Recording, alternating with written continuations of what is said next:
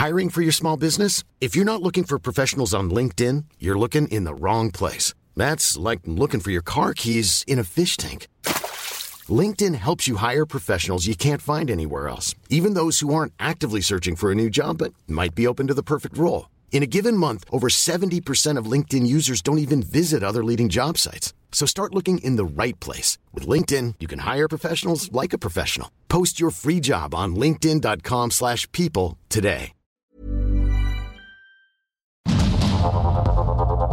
Heraldo Media Group presenta Sergio Sarmiento y Lupita Juárez. Información veraz y oportuna con un toque personal y humano. Por el Heraldo Radio, donde la H suena y ahora también se escucha.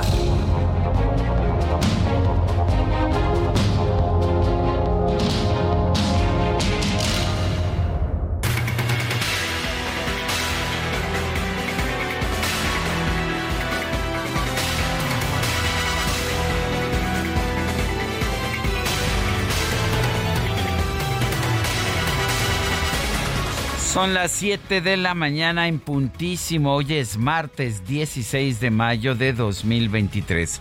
Soy Sergio Sarmiento. Bienvenido a este espacio informativo. Quédese con nosotros y estará muy bien informado, muy requete bien informado. Déjeme actualizar mi lenguaje. También podrá pasar un rato agradable ya que siempre hacemos un esfuerzo por darle a usted el lado amable de la noticia, siempre y cuando, por supuesto, la noticia lo permita.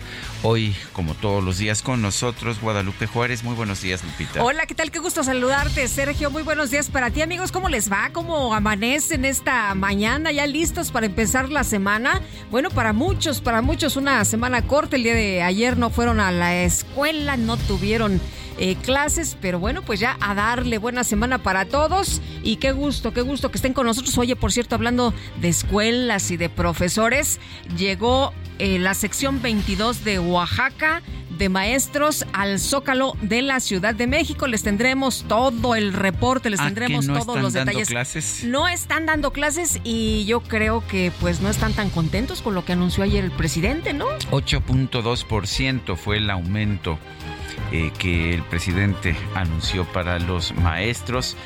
Y bueno, son las 7 de la mañana con dos minutos. Vamos, vamos a un resumen de la información más importante.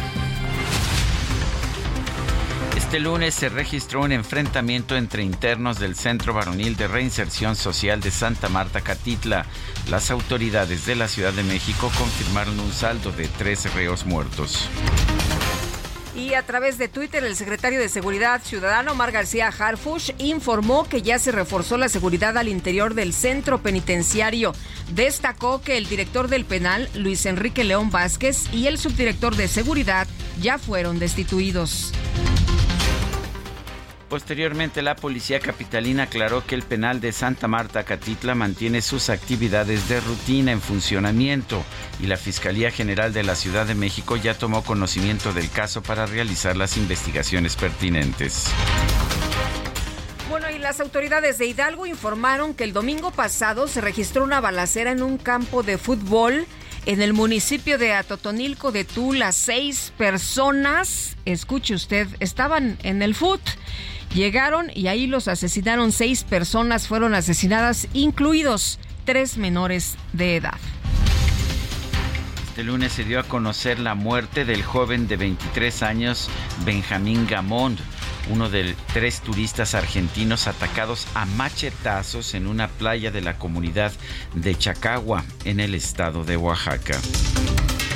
En la carretera México-Querétaro se registró un accidente que involucró a por lo menos cuatro vehículos, el cual dejó dos personas heridas y provocó el cierre de vialidad por más de una hora. Impresionantes las imágenes de este accidente. La Fiscalía General de la República anunció que ya abrió una investigación contra exfuncionarios de la entonces Procuraduría General de la República por la adquisición ilegal del sistema de espionaje Pegasus en el 2014. Los delitos que se persiguen son peculado, fraude equiparado, uso indebido de atribuciones y facultades y asociación delictuosa. Qué bien que procedan contra los entonces funcionarios de la PGR. ¿Procederán igual contra aquellos que actualmente siguen usando Pegasus o es nada más para gobiernos anteriores? Buena pregunta, buena pregunta. En este gobierno no se espía, mi querido Sergio. En ah. este gobierno no se espía. Se hace inteligencia. Se hace inteligencia. Esa es la diferencia entre los que espiaban y los que ahora ya no lo hacen. El gobernador de Tamaulipas, Américo Villarreal, informó que al realizar un recorrido por la frontera con Estados Unidos comprobó que no aumentó la presencia de migrantes tras el fin del llamado Título 42. Yo aproveché también en la presencia del señor presidente y en la oportunidad de movilizarme yo a lo largo de la franja de Tamaulipas y fui a recorrer eh, las áreas aledañas en los cruces fronterizos entre eh, la ciudad de Matamoros y de Reynosa y realmente en lo personal yo no percibí un incremento de lo que hemos vivido en otros días desde la carga de presencia de migrantes en nuestra frontera. El Instituto Nacional de Migración aseguró que cuenta con casi 6.000 lugares en estancias y centros integradores para alojar y brindar atención a los migrantes indocumentados que transitan por nuestro país. Olivier Dubois, el jefe de la Delegación Regional para México y Centroamérica del Comité Internacional de la Cruz Roja, advirtió que los niños migrantes que viajan solos por nuestro país deben contar con medios para mantener comunicación con sus familias. Pidió a las autoridades mexicanas impulsar las medidas necesarias para proteger su vida, seguridad y dignidad. Blas Núñez Neto, representante del Departamento de Seguridad Nacional de los Estados Unidos, aseguró que tras el fin del título 42, los gobiernos de México y Guatemala están reforzando sus fronteras con personal militar, mientras que Panamá y Colombia trabajan para frenar las redes de tráfico de personas que operan en sus territorios. En un comunicado, distintas organizaciones civiles como Comunicación e Información de la Mujer, artículo 19, y el Comité para la Protección de Periodistas condenaron la campaña de desprestigio y violencia digital que se lleva a cabo en contra de la académica y periodista Denise Dresser y de su familia. Las organizaciones también exigieron al gobierno federal cumplir la recomendación del relator especial para la libertad de expresión de la Comisión Interamericana de Derechos Humanos sobre reconsiderar la continuidad de la sección Quienes quieren las mentiras por tratarse de un espacio que estigmatiza y descalifica el trabajo de la prensa. En el marco del Día del Maestro, el presidente López Obrador encabezó una reunión en Palacio Nacional con más de 300 docentes. Los profesores denunciaron, no estaban muy contentos, ¿eh? no estaban muy felices. La verdad es que algunos dijeron que estaban decepcionados. Dijeron que no pudieron grabar o tomar fotografías ya que les retiraron sus teléfonos celulares al ingresar al salón de la tesorería A su salida de Palacio Nacional, la maestra Ana Isabel Robles, quien recibió un reconocimiento por sus 42 años de trayectoria, así lo dijo. ¿Cómo se siente, dice? Decepcionada. ¿Cómo fue? ¿Llegaron? ¿Los fueron asignando a la, a la, mesa? Sí, llegamos, nos asignaron a la mesa y empezó el evento, ¿verdad? Entonces le digo, muchos compañeros de muchos años de servicio, nomás venimos a pasearnos. En cambio, nuestro estado nos ofrecía otro tipo de homenaje de festejo. ¿Qué le hubiera gustado? Pasar al frente con el presidente a que me lo diera. Ah, ¿Habló el presidente o el Habló el presidente, el del sindicato y la secretaria de Educación. Entonces le digo, para 42 años, frente a grupos, estar trabajando, venir aquí nomás. ¿De dónde viene usted? De Zacatecas. Bueno, pues así se fue la maestra muy triste, decepcionada porque pues nada más hablaron, pero no los reconocieron, no, no fueron para entregarle su reconocimiento pues eh, así, ¿no? Los funcionarios. A ver, pásele, maestra, muchas felicidades por estos 42 años frente a grupo, ¿no? En fin, la titular de la Secretaría de Educación Pública, Leticia Ramírez, dijo desconocer por qué se les retiraron los teléfonos celulares a los maestros. Sin embargo, aseguró que estos sí pudieron acercarse al presidente López Obrador. Yo no sé por qué no. Lo que sí sé es que en la cuestión práctica es que mucha gente, todos quieren tomarse alguna foto con el presidente se vuelve, de por sí se vuelve un poco complicado, eso es. Pero de que se pudieron acercar los maestros y las maestras al señor presidente, pudieron platicar con él, estuvieron conmigo. Por otro lado, la titular de la CEPA aseguró que el aumento salarial de 8.2% al magisterio, anunciado por el presidente López Obrador, representa una posibilidad real de apoyar a los docentes.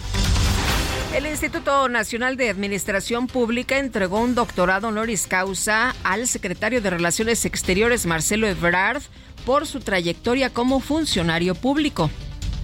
Fuerte, importante, profundo, para hacer todo mejor todos los días, defender mejor a nuestro país. Uno de los países entonces, quizá de los tres países del mundo que sin duda están destinados al éxito esta década siguiente. Pero va a depender de la capacidad que tengamos en la administración pública.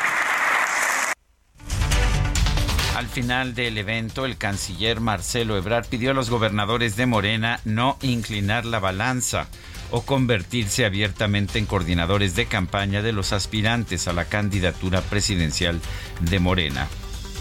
Yo creo que la prudencia y hacer caso a la ley y a lo que nos está marcando el propio presidente de la República. O sea, no te puedes convertir en el promotor o el coordinador de la campaña o pre-campaña de una o de uno de los que estamos participando. Eso es lo que no debe ser. Ese es el límite. Están contraponiéndose algunos, los menos, porque en la mayor parte de los estados no es así. Se están contraponiendo a lo que marca el propio partido y el propio presidente de la República. Pues sí, no, dijo Marcelo Ebrard, no se vale tener dos cachuchas. Si quieres coordinar, mejor renuncia. Y por su parte, la jefa de gobierno de la Ciudad de México, Claudia Sheinbaum, aseguró que los mandatarios estatales de Morena tienen la libertad de expresar su apoyo pues a cualquier aspirante. No, yo no creo que sean dados cargados. Esa palabra la usaste tú. Tienen libre opinión de pues manifestar su opinión. Eso no quiere decir que estén cargando a una u otra persona. O sea, eh, cree que apoyan a todos por igual, aunque en algunos... Hay, hay gobernadores que han dicho eh, yo apoyo a esta persona, gobernadores que han dicho yo apoyo a esta otra persona, gobernadores que dicen no, yo apoyo a todos, eh, otros que dicen lo importante es que haya eh, invitación a todos y a todas y al mismo tiempo, repito, que de nadie se utilice ningún recurso público. La ministra de Relaciones Exteriores de Perú, Ana Cecilia Gervasi, Gervasi expresó su rechazo a las reiteradas declaraciones injerencistas de los presidentes de México y Colombia, Andrés Manuel López Obrador y Gustavo Petro. El Ministerio de Relaciones Exteriores del Perú expresa su más categórico rechazo a las recientes y reiteradas declaraciones injerencistas, irresponsables e ideologizadas de los señores Petro de Colombia y López de México, quienes insisten en desconocer el golpe de Estado perpetrado por el expresidente Pedro Castillo el 7 de diciembre de 2022 y la sucesión legítima y constitucional de la señora presidenta de la República, Dina Boluarte Segarra, bueno, además la canciller peruana aseguró que la negativa del presidente López Obrador a entregar la presidencia pro tempore de la Alianza del Pacífico demuestra el nivel de negligencia con el que orienta sus acciones en el ámbito exterior. La posición asumida por el señor López de no entregar la presidencia de la Alianza del Pacífico al Perú es una manifestación del nivel de negligencia con el que orienta sus acciones en el ámbito exterior, que afecta al proceso de integración más exitoso de los últimos tiempos y peor aún, a las necesidades de su población. Presidente de Venezuela, Nicolás Maduro, celebró las declaraciones de su homólogo mexicano Andrés Manuel López Obrador en contra de la Organización de Estados Americanos. Aseguró que su país no va a formar parte nuevamente de ese organismo. OEA tiene una historia nefasta. La Organización de Estados Americanos se ha venido a la nada ya está en ruinas. Pudiéramos decir, la OEA está en ruinas y las ruinas de la OEA deberían desaparecer, como dice el presidente López Obrador. Deberían desaparecer. Quizás quedar en un museo, un museo de lo macabro, del cinismo, del intervencionismo, porque es la OEA la que ha avalado todas las invasiones, todos los golpes de Estado en los últimos 70 años en América Latina y el Caribe. Todos los golpes de Estado que ha habido en información de los deportes, este lunes se dieron a conocer los horarios de las semifinales. La Liga MX, la ida del juego América Chivas será el 18 de mayo a las 20:10 y la vuelta el 21 de mayo a las 20 horas para el clásico regio entre Rayados y Tigres. La ida será el 17 de mayo a las 21 horas y la vuelta el día 20 a las 19 con 6 minutos América Chivas y Tigres contra Rayados. Y hoy, esta tarde, se juega el partido de vuelta de la semifinal de la UEFA Champions League entre el Inter de Milán y el AC Milán.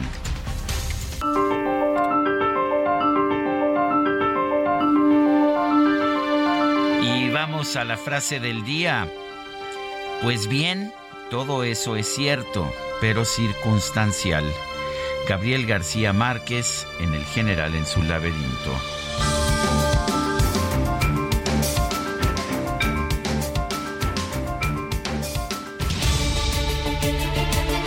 Bueno, vamos a las preguntas. Ayer preguntábamos, ¿debe permitirse a los migrantes trabajar en México?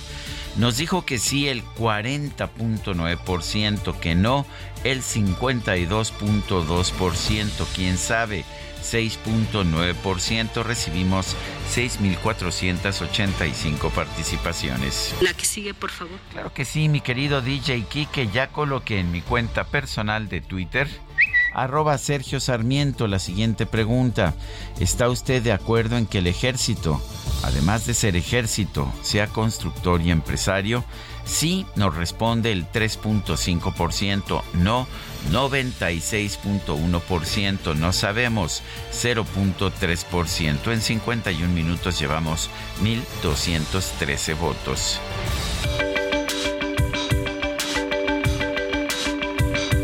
Para Lupita Juárez, tu opinión es importante. Síguela en arroba Lupita Juárez H.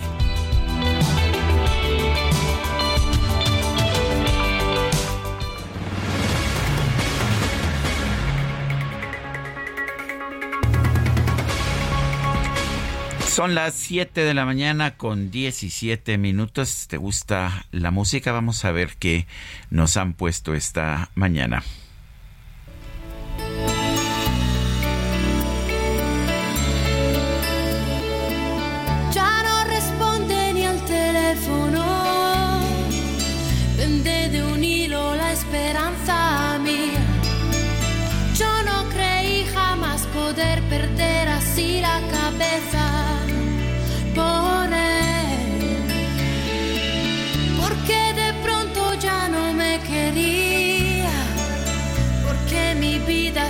Se quedó vacía. Nadie contesta mis preguntas porque nada me queda sin él. Se fue, se fue el perfume de sus cabellos. Se fue el murmullo de sus... Pues yo sé que te gusta Guadalupe Laura Pausini. Hoy cumple 49 años, nació el 16 de mayo de 1949, sí, 16 de mayo de 1974. Y pues no hubo votos en contra, de manera no, que... ¿verdad? No, no nadie, nadie, no. nadie se atrevió. ¿No hubo oposición? No, no, para nada. Qué para barbaridad. nada. Eh, obtuvo mayoría calificada. Mayoría. No hubo necesidad de segunda vuelta. Muy bien, Laura Oye, la fui a ver al auditorio, ¿eh? Sí. Sí, como no, hace ya muchos años. La verdad, extraordinaria. Me encanta Laura Pausini.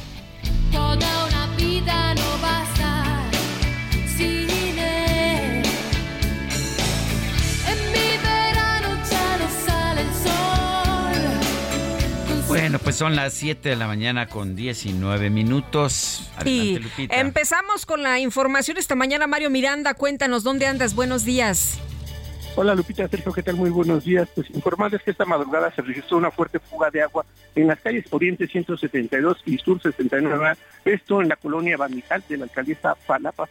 Al momento continúa el desperdicio de agua sin que llegue personal de sistemas de aguas de la Ciudad de México a reparar la tubería dañada. Lo que nos han comentado los vecinos es que esta fuga de agua empezó el día sábado, vino personal de SACMET, la reparó, pero la madrugada de este martes pues se volvió a registrar, se volvió a romper la tubería y es una fuga ya muy grande, continúa el desperdicio de agua, ya se formaron incluso dos boquetes muy grandes en el pavimento por el reblanecimiento del pavimento y esto está ocasionando pues tráfico en esta zona todos los automovilistas que pasan aquí deben de pues esquivar estos boquetes que se armaron.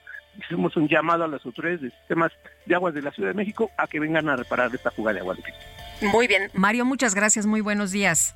Seguimos pendientes. Buenos días. Y vamos ahora con Gerardo Galicia. Adelante, Gerardo.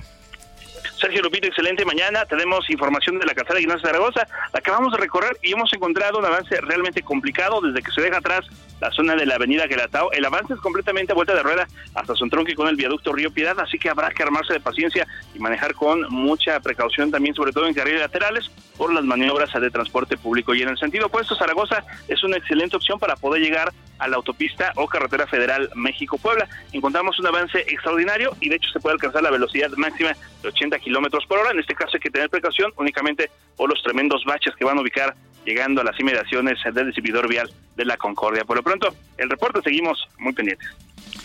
Muy bien, gracias Gerardo Galicia por, por este reporte. Hasta luego. Bueno, y esta... Eh bueno, vamos a, estar muy pendientes porque en el Zócalo de la Ciudad de México, ya le decíamos, han arribado maestros de la sección 22 de Oaxaca. Esta mañana un grupo numeroso y en un momento más estaremos haciendo un enlace con nuestros compañeros que ya están ahí en la zona desde tempranito haciendo el reporte. Y el secretario de Relaciones Exteriores, Marcelo Ebrard, llamó a los gobernadores de Morena a respetar la investidura y actuar con prudencia después de que mandatarios han apoyado apoyado algunos de, pues ya sabe usted, de los candidatos eh, o de los aspirantes a la candidatura presidencial. Noemí Gutiérrez, cuéntanos, buenos días. Sergio Lupita, muy buenos días. Comentarles que este lunes, por sus 42 años en el servicio público, el Instituto Nacional de Administración Pública, INAP, otorgó el título honorífico de doctorado honoris causa al secretario de Relaciones Exteriores, Marcelo Ebrard Casaubon. Tras agradecer la condecoración, en entrevista al canciller se le cuestionó que algunos gobernadores han mostrado su apoyo a algunas de las corcholatas. No estoy pidiéndole a los gobernadores más que el respeto a eso. Yo creo que la prudencia y hacer caso a la ley y a lo que nos está marcando el propio presidente de la República. O sea, no te puedes convertir en el promotor o el coordinador de la campaña o precampaña de una o de uno de los que estamos participando. Afirmó que esas actitudes se contraponen a lo que marca la ley e incluso a lo que ha dicho el presidente Andrés Manuel López Obrador. Tú no puedes ser coordinador o coordinadora de una campaña. Si tú quieres coordinar una campaña, pues pídete una licencia. Está bien, pero pues hay 15. Marta Delgado me dijo, yo quiero coordinar tu campaña. Bueno, no se puede aquí. Bueno, me voy, perfecto. Eso se vale. Lo que no se vale es que quieran las dos cachuchas, ¿no?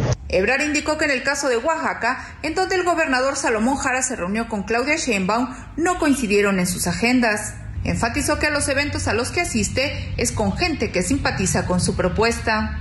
Al canciller lo acompañó su esposa Rosalinda Bueso, legisladores que apoyan sus aspiraciones, y también asistió Lázaro Cárdenas Batel, ex coordinador de asesores de la presidencia y ahora propuesto como secretario permanente de la Comunidad de Estados Latinoamericanos y Caribeños CELAC. Sergio Lupita, hasta aquí mi reporte. Gracias, Noemí. Muy buenos días. Pues lo que está pasando con los eh, las corcholatas que le dice el presidente de, Morena que renuncien, dice Marcelo Ebrard, los gobernadores que quieren coordinar las campañas, ¿no? Así de sencillo. ¿Quiénes son los gobernadores que quieren coordinar las campañas? Bueno, pues algunos que están apoyando a Claudia Sheinbaum y bueno, pues esto no le gusta mucho al canciller Marcelo Ebrard.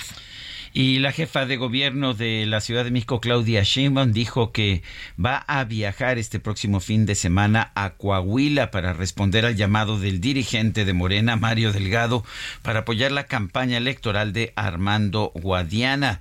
Dijo que hay dificultades debido a que evalúan cómo actuar ante las restricciones de las leyes electorales y esas leyes que dicen, dicen todavía que los funcionarios no pueden hacer campaña, que los funcionarios no pueden utilizar los recursos públicos para apoyar a ningún candidato, pero dice que también hará presencia en las campañas en el Estado de México, donde contiende Delfina Gómez. Es difícil dejar la cachucha de jefa de gobierno, dijo Claudia Sheinbaum.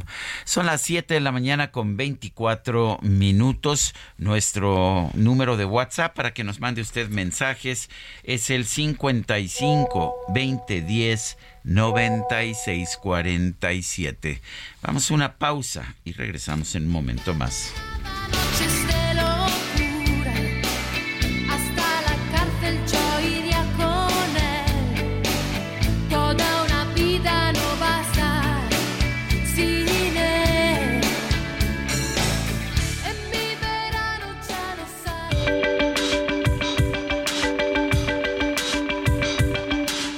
Sarmiento y Lupita Juárez quieren conocer tu opinión, tus comentarios o simplemente envía un saludo para ser más cálida esta mañana. Envía tus mensajes al WhatsApp 55 20 10 96 47.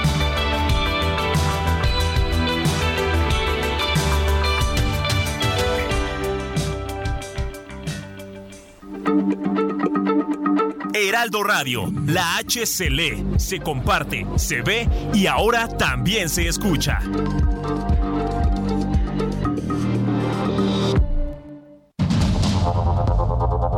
Continuamos con Sergio Sarmiento y Lupita Juárez por el Heraldo Radio.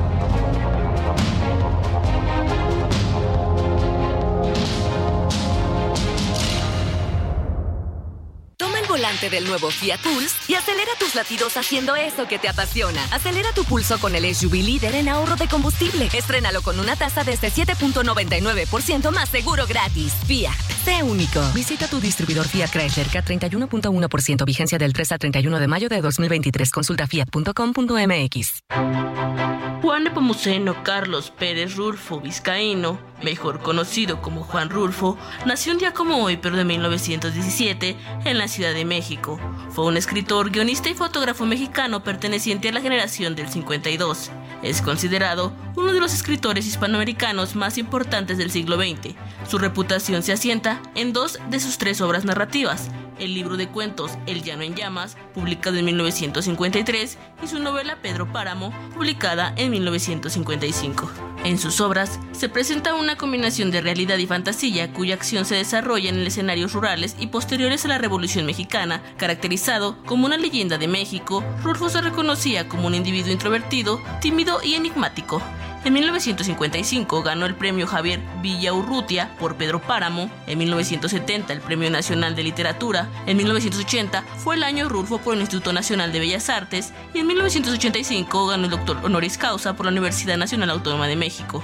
En 1974 viajó a Europa para participar en el Congreso de Estudiantes de la Universidad de Varsovia y fue invitado a integrarse a la comitiva presidencial viajando por Alemania, Checoslovaquia, Austria y Francia. Rulfo falleció la tarde del 7 de enero del 86 a causa de un cáncer de pulmón. Su fallecimiento conmocionó a la comunidad cultural en México.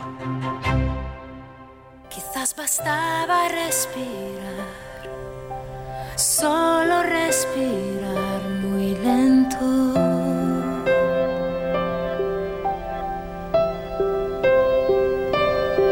Recuperar cada latido en mí y no tiene sentido ahora que no estás. Ahora dónde estás? Porque yo no puedo acostumbrarme aún. Diciembre ya llegó. No estás aquí. Yo te esperaré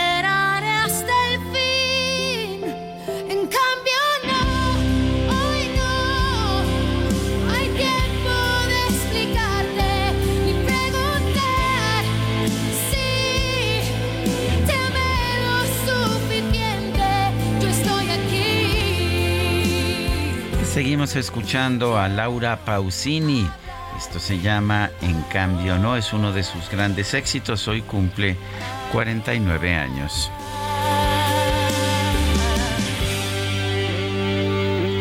¿Y no me vas a regalar a mí una foto de Laura Pausini? ¿Cómo se ve que conozco tus historias? Pero bueno. Ay, mi querido Sergio, no me ventiles de esa manera. No, bueno, algún día les platicaremos esa anécdota. Bueno, también la, fui a ver al auditorio. No me acuerdo si iba contigo, ¿no? ¿Verdad? Supongo no, no, no, no. fuimos esa vez juntos, no. No, bueno, pues Laura Pausini nos gusta, nos gusta mucho a, a, los dos.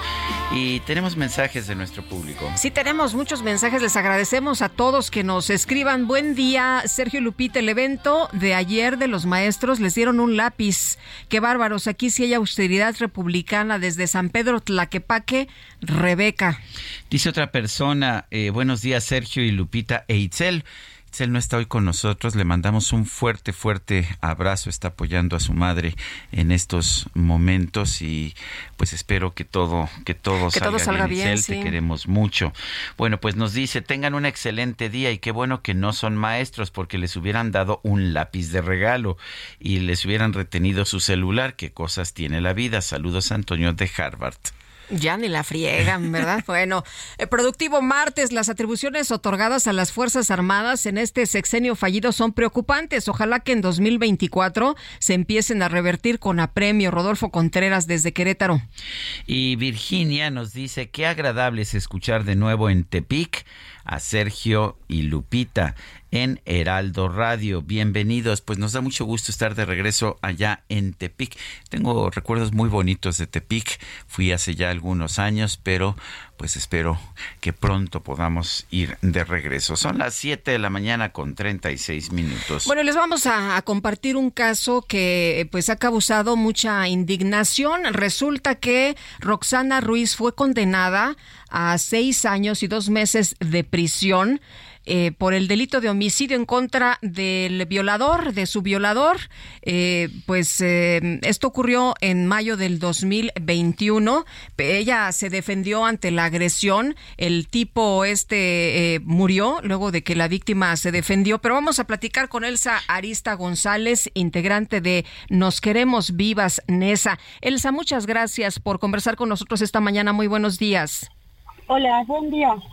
Oye, cuéntanos de este caso de, Roxana que ha sido condenada, eh, pero lo que más llama la atención es eh, lo que eh, determina la juez por uso excesivo de legítima defensa.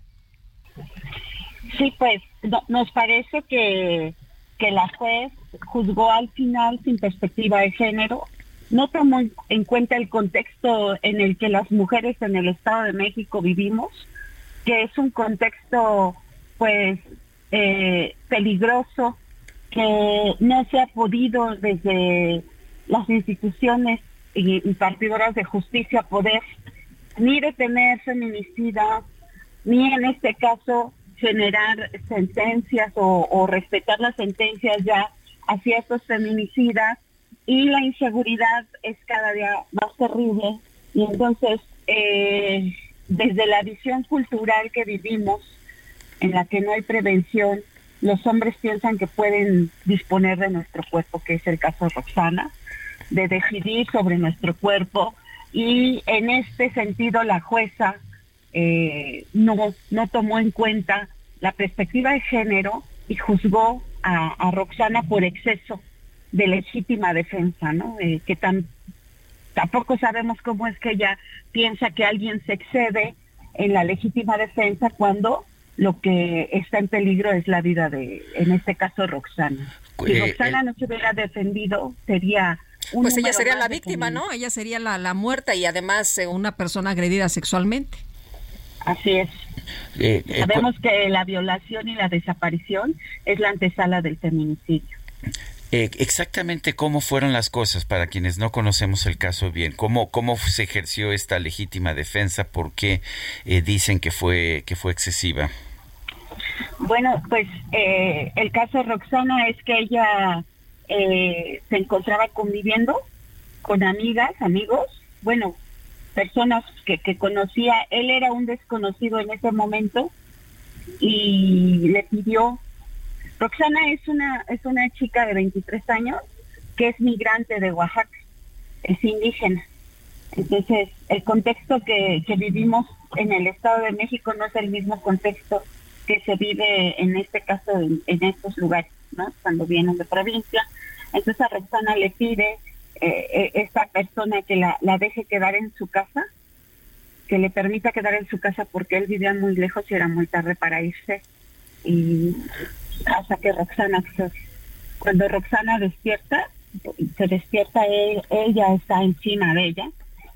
Entonces él la está atacando y ella, pues, al, al verse en esa situación, pues trata de quitárselo y es cuando empiezan a forcejear, ¿no? Entonces, Roxana ocupa una playera después de un, un tiempo de que eh, se estuvo, pues estuvo, pues tratando, ¿no? De defenderse, de, de, de, de, quitárselo de encima, e incluso de que la, la, la persiguió ella, relata, y, y no pudo abrir la puerta cuando la abrió, la volvió a cerrar. Este, pues ella lo que tiene en sus manos es una playera, que es con lo que con lo que genera esta legítima defensa, ¿no? Entonces para la jueza es el excederse, ¿no?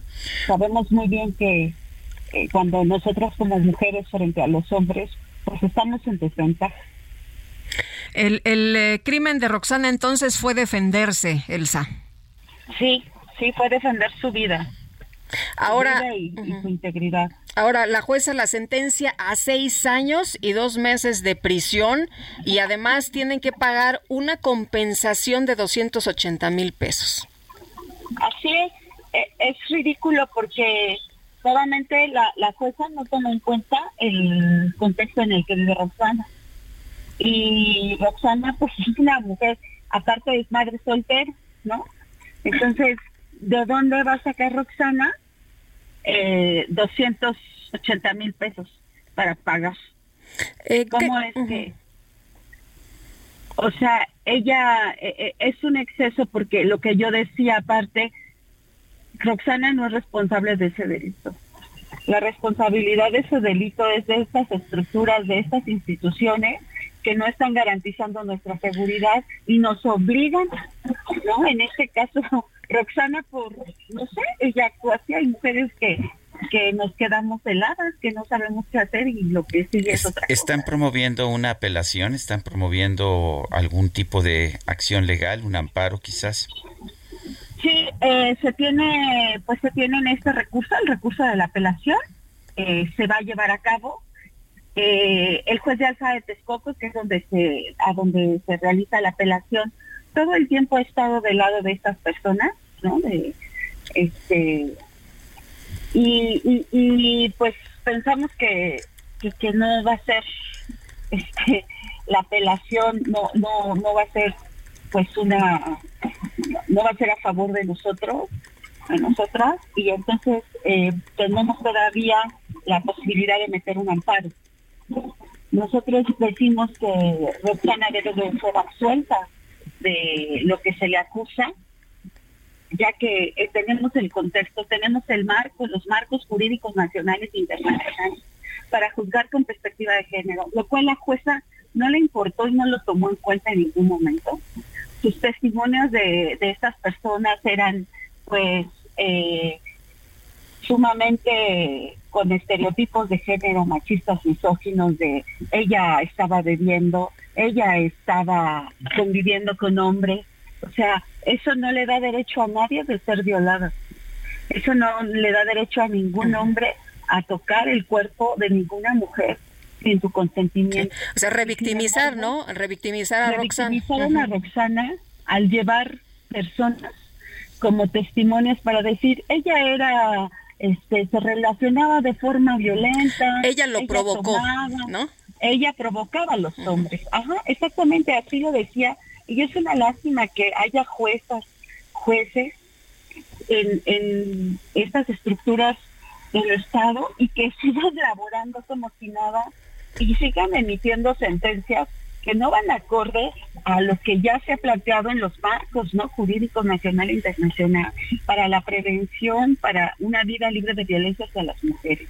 Nos dan un mensaje que es muy fuerte y que es muy desgarrador para nosotras y muy triste, que es el que las mujeres no tenemos justicia. Pues Que siempre la justicia está del lado de, de otras personas. Tienes que soportar que te violen, que te agredan, porque, bueno, pues la justicia no se hace para las mujeres, pareciera ser ese el mensaje, Elsa, y pues qué desgarrador y qué triste.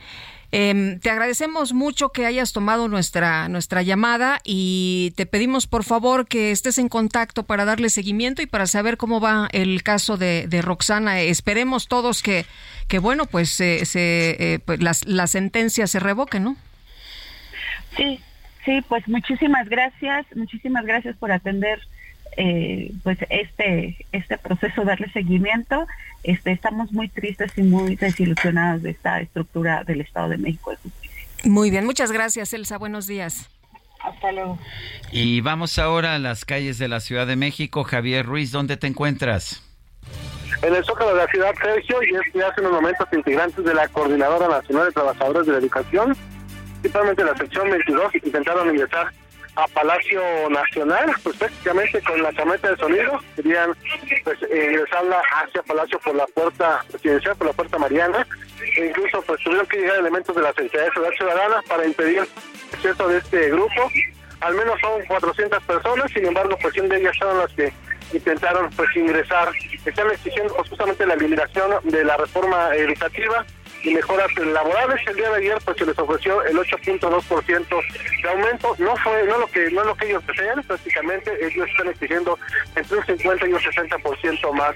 Hubo algunos empujones, algunas agresiones, sin embargo pues ya no pasó a mayores. Ya en este momento ha ingresado una comitiva por parte por el gobierno federal y únicamente pues quedaron ese grupo de manifestantes a las afueras. Ya las autoridades pues eh, se han replegado justamente hacia la zona de la Suprema Corte de Justicia, un contingente de al menos eh, 400 policías, únicamente a la expectativa.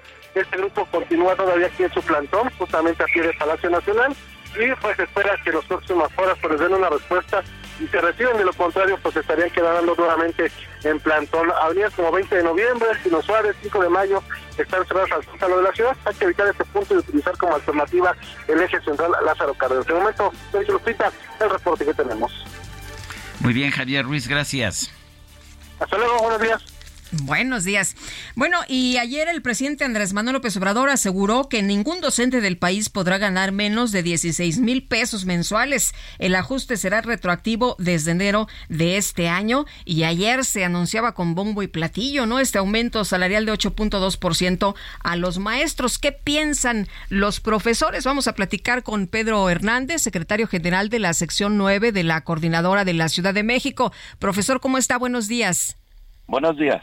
Oiga, cuéntenos, eh, ¿qué, ¿qué, le pareció este anuncio del presidente el día de ayer del aumento de 8.2% al salario de los maestros?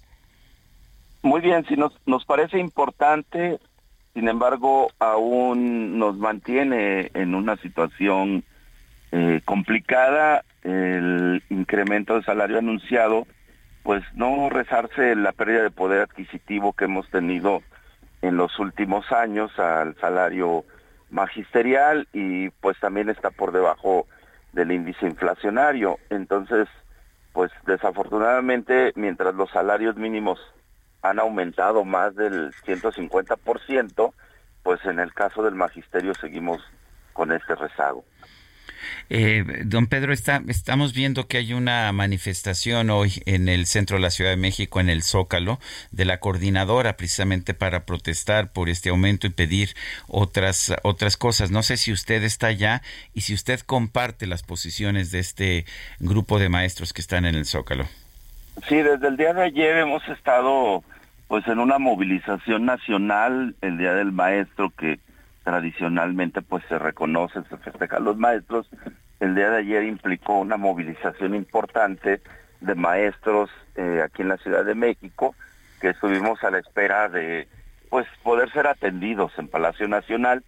No fue posible, entendemos que había un evento con el presidente, este protocolario, eh, con la dirigencia formal del sindicato, y bueno, pues los compañeros de la sección 22 de Oaxaca, eh, acordaron eh, mantenerse hasta el día de hoy. Hay otra problemática que nos está preocupando a todos, que es eh, que la Dirección General de Educación Indígena Intercultural, que depende de la Secretaría de Educación Pública, en este paquete de 18 organismos que ha planteado el presidente, que se modificaría su estatus, pues se pretende que pasen al Instituto Nacional de Pueblos Indígenas. Eh, esto nos parece inadecuado. Eh, la Dirección General de Educación Indígena, pues, eh, coordina este el esfuerzo nacional en ese sector y bueno, en Oaxaca son casi 14 mil maestros de educación indígena y por eso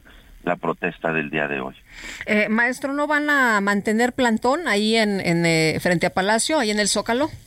Bueno, la, el acuerdo de los compañeros es que se manifestaban hoy en la mañanera, como conocemos comúnmente eh, la, conferencia del presidente, y a las 10 de la mañana eh, tienen planteado acudir a la Cámara de Diputados con la exigencia que se retire esta iniciativa. Eh, ¿Cuál es el daño que hace esta iniciativa? Pues es que es un tema educativo que debe mantenerse bajo la coordinación de la Secretaría de Educación Pública, mientras que el Instituto Nacional de Pueblos Indígenas atiende a algunas situaciones específicas de los pueblos originarios y entonces nos parece que esto pulveriza eh, la educación indígena que en nuestro país pues es muy importante en tanto la diversidad eh, cultural, lingüística que hay en nuestro país y que debe ser atendido desde la Secretaría de Educación Pública. Eh, profesor, de ahí en fuera, ¿están ustedes satisfechos con eh, los programas, con los proyectos que se están aplicando en materia de educación en el país?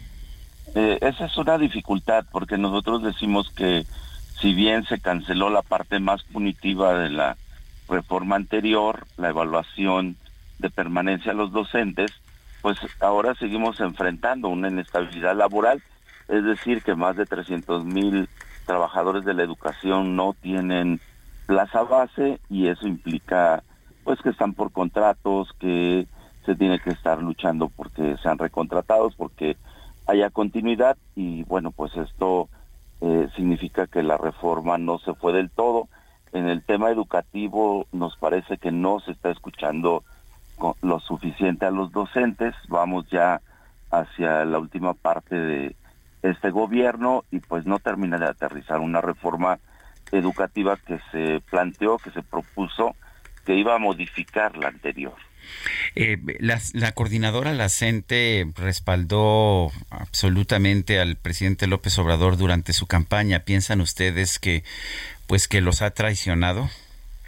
Eh, la coordinadora es una eh, organización independiente, ideológica, políticamente, hay como en todo gremio, pues profesores o trabajadores que se sienten representados o no por eh, la política que ha seguido el presidente.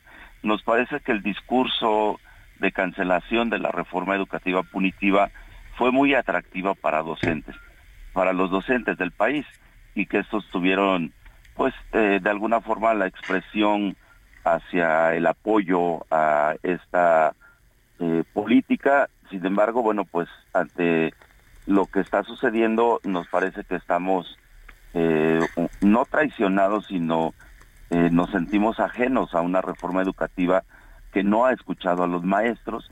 Y bueno, pues seguramente cada docente, como es la posición de la coordinadora, tomará sus decisiones de manera este, individual, como parte pues de una ciudadanía que eh, crítica, que eh, cuestiona también las políticas, eh, en este caso educativas oficiales.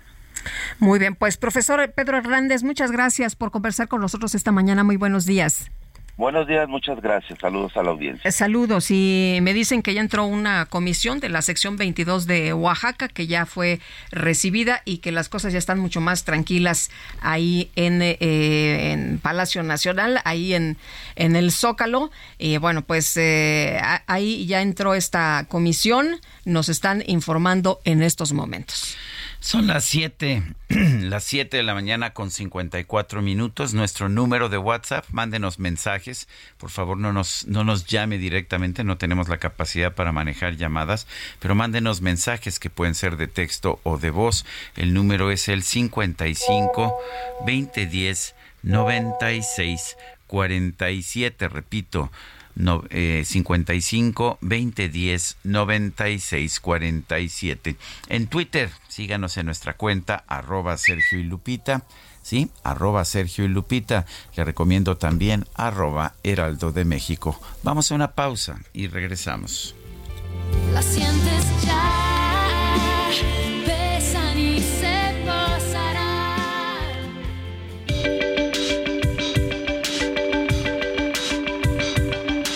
Sergio Sarmiento y Lupita Juárez quieren conocer tu opinión, tus comentarios o simplemente envía un saludo para ser más cálida esta mañana. Envía tus mensajes al WhatsApp 55 20 10 96 47.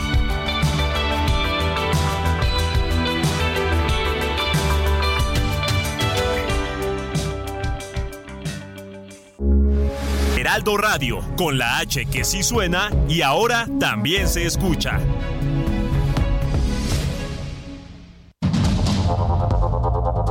Continuamos con Sergio Sarmiento y Lupita Juárez por el Heraldo Radio.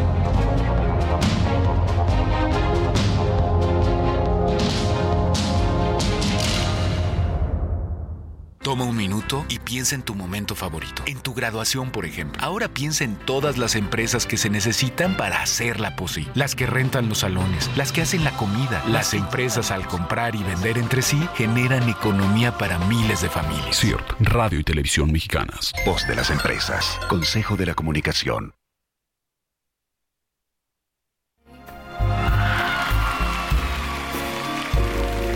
You'll never find as long as you live. Someone who loves you, a tender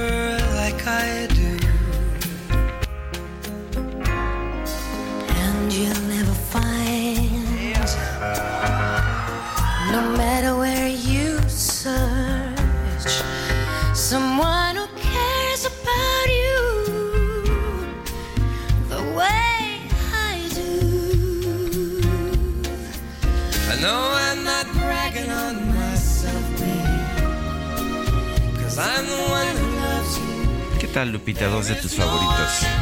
Hombre, qué mañana, qué mañana. Y estamos escuchando. Estamos escuchando You'll Never Find Another Love Like Mine. Nunca encontrarás otro amor como el mío. Canta Laura Pausini, sí, claro. Claro, Sequique, claro. Bueno, es que tiene, tiene el corazón muy grandote. Sí. Pues sí, estamos escuchando a Laura Pausini, quien hoy cumple años, cumple 49 años, acompañada por esta voz de un tenor de esos que dejan huella, huella profunda, me dicen Michael Bublé, canadiense. Una italiana y un canadiense, ¿cómo los ves? No, hombre, qué buen match. Buena combinación, Sí. ¿verdad? Es una presentación en vivo a propósito.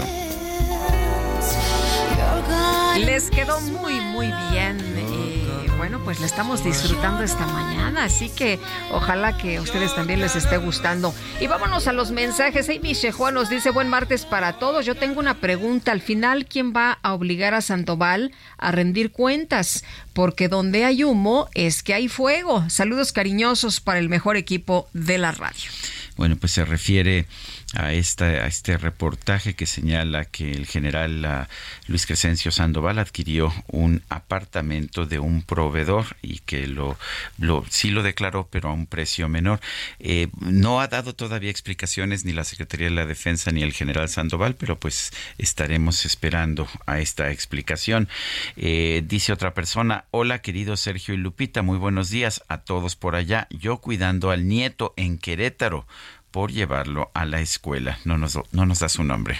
Pues qué padre, qué buena pues qué bonito también tener sí, esa oportunidad de cuidar a tu nieto, ¿no? Oye, y nos dice Mari, muy buenos días, Sergio Lupita, siempre es muy grato escucharlos, además de su importante información. Mari, muchas gracias, te mandamos un fuerte abrazo. Son las 8 de la mañana con cuatro minutos, vámonos al clima. El pronóstico del tiempo con Sergio Sarmiento y Lupita Juárez.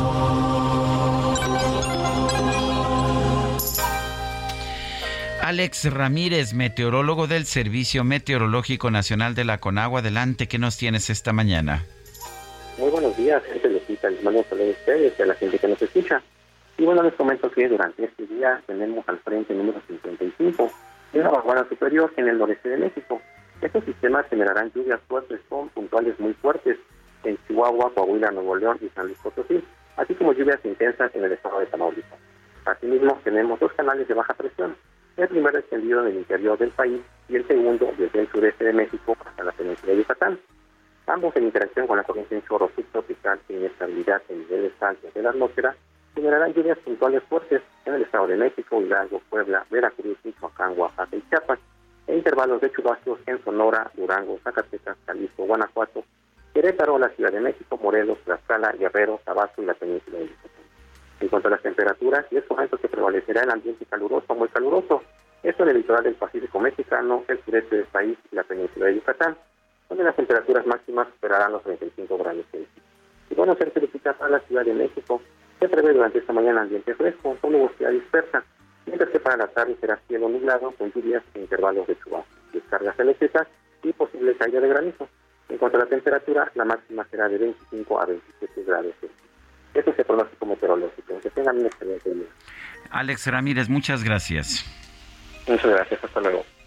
Y bueno, Alfonso Cepeda Salas, el secretario general del Sindicato Nacional de Trabajadores de la Educación, solicitó al presidente López Obrador un mayor presupuesto para la creación de plazas para maestros. Fernanda García, cuéntanos, buenos días. Sergio Lupita, buen día. Los saludo a ustedes a su auditorio.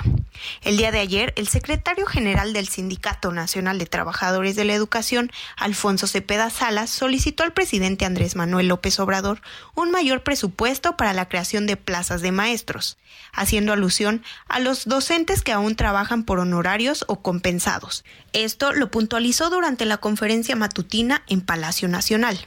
Durante su participación, también pidió que se destine más presupuesto para la mejora de la infraestructura y el equipamiento de los planteles, en especial del Instituto Politécnico Nacional, y recalcó que en algunas entidades federativas los maestros son excluidos de los procesos de ascenso y promoción por causas administrativas que no son responsabilidad de ellos. Además, la Coordinadora Nacional de Trabajadores de la Educación no estuvo de acuerdo con lo planteado en Palacio Nacional y respondió que es insuficiente el aumento salarial propuesto por el presidente, ya que los salarios que reciben los maestros son superados por el aumento de la inflación que hay en el país. Por esta razón, los líderes de la coordinadora decidieron no asistir a la comida prevista con el presidente López Obrador, a la que fueron invitados con motivo de la celebración del Día del Maestro. Sin embargo, realizaron una marcha hacia el Zócalo de la Ciudad de México para exigir el aumento salarial justo para todos los docentes involucrados. Sergio Lupita, hasta aquí toda la información. Hasta pronto. Gracias, Fernanda. Buenos días. Bueno, pues eh, la verdad es que sí es un buen aumento, el de 8.2%, pero también estamos viviendo tiempos de gran inflación. El, año pasado, la Secretaría de Educación Pública gastó 381.611 millones de pesos. Sin embargo, el Centro de Investigación Económica y Presupuestaria señala que es la erogación más baja de los últimos 10 años. En su análisis Cuenta Pública 2022, Gasto Público ante Riesgos Globales, este Centro de Investigación Económica y Presupuestaria señaló que de cada mil pesos destinados al gasto neto total, 50.2 se dedican a la educación para fortalecer el programa de desarrollo profesional docente, la infraestructura social del sector educativo y los apoyos a centros y organizaciones de educación. Sin embargo, el gasto educativo alcanzó el nivel más bajo de la última década, ya que los recursos ejercidos se encontraron por debajo de los niveles que se registraron en 2013 a 2021. Al revisar el gasto del 2022, este centro de estudios, uh, centro de investigación económica y presupuestaria, el CIEP, señala que las secretarías de Energía y de Turismo recibieron recursos adicionales y pese a que Educación tuvo sobre ejercicio, los recursos no están resultando suficientes para cerrar las brechas de aprendizaje que se profundizaron con la con la pandemia de COVID-19. Sí, se está gastando mucho en educación, pero en términos relativos menos que en años anteriores. Bueno, y el título 42 dio fin el pasado 11 de mayo y ahora se reactiva el título 8. Vamos a platicar con la doctora Leticia Calderón. Ella es presidenta del Patronato Sin Frontera. Doctora, ¿cómo está usted? Muy buenos días. Hola, doctora. Sí, buenos días. Muchas gracias por la invitación. Gracias. Eh, cuéntenos, eh, primero, en primer lugar, me gustaría preguntarle cómo ve usted esto que está ocurriendo y que ha llamado mucho la atención. Se pensaba que iban a estar, pues, eh, grupos eh, muy numerosos de personas ahí en la frontera, como lo vimos en las semanas pasadas, y resulta que ahora, pues, se, se reduce este este número. ¿Sorprende o no sorprende o es lo que, pues, tomaron por decisión quienes querían migrar por el título 8 y que están tomando en consideración estas restricciones. Gracias, Lupita. Mira, yo creo que lo que estamos viendo es realmente parte de la naturalidad de lo que es el flujo migratorio y que tiene picos y obviamente en un momento de tanta alarma y digamos de, de mensaje mediático y de las redes sociales en las que una, una noticia como la de que va a cerrar un, un, un capítulo, ¿no? En este caso el título 42 pudiera significar que iba a abrir la frontera, pues obviamente engañó a muchos, pero al mismo tiempo parece que la, el, la información llegó también a, un grupo que no es que va a dejar de migrar, esto hay que tenerlo muy claro. La migración no es que ha parado, ni siquiera con la, con la pandemia, que sí tuvo una reducción por obvias razones, porque la movilidad en el mundo se paró, pero que después se reactivó y lo que hemos visto es que ha mantenido un nivel de movilidad. Ahora, lo que sí vamos a ver ahora es que se van a dar, digamos, estas cuestiones en las que la gente va a intentar cruzar, como lo ha hecho desde hace décadas, va a ser o detenida por el título 8, que es lo que lo que vuelve a entrar en vigor porque ya estuvo durante mucho tiempo en vigor esta ley en Estados Unidos y también deportaciones sea a los países de origen de las personas o en su caso algunas a México cuando se trata de, de mexicanos. El, esta, esta disminución es temporal, es, uh, ¿hay alguna forma de explicarlo o era simple y sencillamente que, eh, pues que se habían generado expectativas falsas al respecto del cambio de título? No, como, como yo lo mencionaba, Sergio, creo que lo que estamos viendo es que hay mucho de manejo mediático y creo que es importante decirlo. A veces cuando se empieza a hablar de esta cuestión donde abruma, eh, hay una ola, una, una cuestión que va a llegar y va casi que invadir, pues hay un mensaje más político y ojo, porque eso es lo que estamos viendo, el manejo político que se quiere tener desde Estados Unidos respecto a este tema. A ver, parece que perdimos a la doctora Calderón Chelius, presidenta del Patronato Sin Frontera. Estábamos uh, conversando con ella. Es sorprendente, de hecho, que no hubo este incremento con el cambio de título. Vale la pena señalar que los dos títulos pues tienen... Uh, eh, pues tienen ciertas ventajas y ciertas desventajas. El título 42 permitía la expulsión inmediata eh, sin siquiera dar la oportunidad de solicitar uh, un asilo, un asilo político, pero el título 8, el título 8 tiene otra característica que si te registran, sí puedes solicitar asilo, pero si te deportan, pues no puedes volver a, tratar es. de entrar legalmente. Y bueno, doctora, la recuperamos por fin. Eh, de, de qué manera afecta a los migrantes el, el título 8? ¿Qué, ¿Qué significa para ellos y por qué se replegaron? El título 8 es eh, muy malo, es eh, muy restrictivo, es eh, afecta mucho a, a- a quienes intenten cruzar a la frontera sin, de forma ilegal.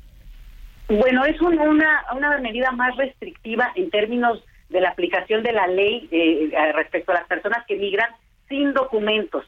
¿Qué quiere decir esto? Que las personas que cruzan y son reincidentes, que de ser detenidas sin documentos, en otro escenario se les deportaba y bueno, había eh, situaciones en que intentaban muchas veces, pero ahora con este título, en el momento en que detectan que ya es una persona reincidente, tiene que eh, entrar a la cárcel.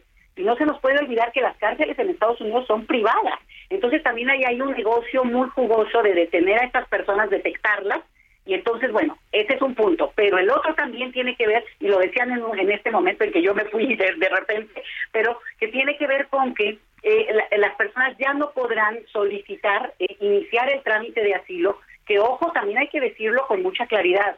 Es un trámite, un tipo de visado muy complicado de conseguir. O sea, no porque las personas logren iniciar el procedimiento, logren presentarse frente a un juez de asilo, eso quiere decir que va a prosperar su trámite. Lo único que sí logra es que les da un tiempo, que puede ser hasta dos años, en lo que tienen su cita para, para, para un juez de migración para estar legalmente en Estados Unidos y poder mientras tanto pues hacer una serie de cosas digo incluso este, los niños si están en la escuela cosas de este tipo pero al momento en que se presenten frente a un juez migratorio que lo conveniente es que las personas lo hagan con un abogado y con todo el caso muy armado porque es muy restrictivo y no es fácil de conseguir hay algunas de estas nacionalidades que tienen, digamos, una circunstancia excepcional porque Estados Unidos reconoce una, una circunstancia como, por ejemplo, Nicaragua, ¿no? Como en el caso de Venezuela, pero no cualquiera. De hecho, en el caso de los mexicanos, por ejemplo, es una de las nacionalidades que menos porcentaje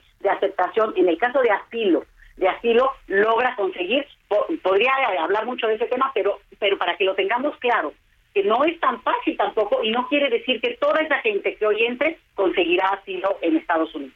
Ahora, doctora Calderón, lo, paradójico es que en este momento estamos viendo una tasa de desempleo muy baja en Estados Unidos y las empresas que se quejan de que no pueden obtener mano de obra de distintos tipos, desde mano de obra eh, mal pagada hasta abajo, pero también eh, técnicos y científicos es, es enorme. Nunca había visto yo tantas quejas en ese sentido eh, de gente que dice en los Estados Unidos que para poder sustentar este esta tasa de crecimiento que tiene el país necesitan más trabajadores. Sin embargo, no están ingresando, no se les están dando papeles. ¿No es una paradoja esto?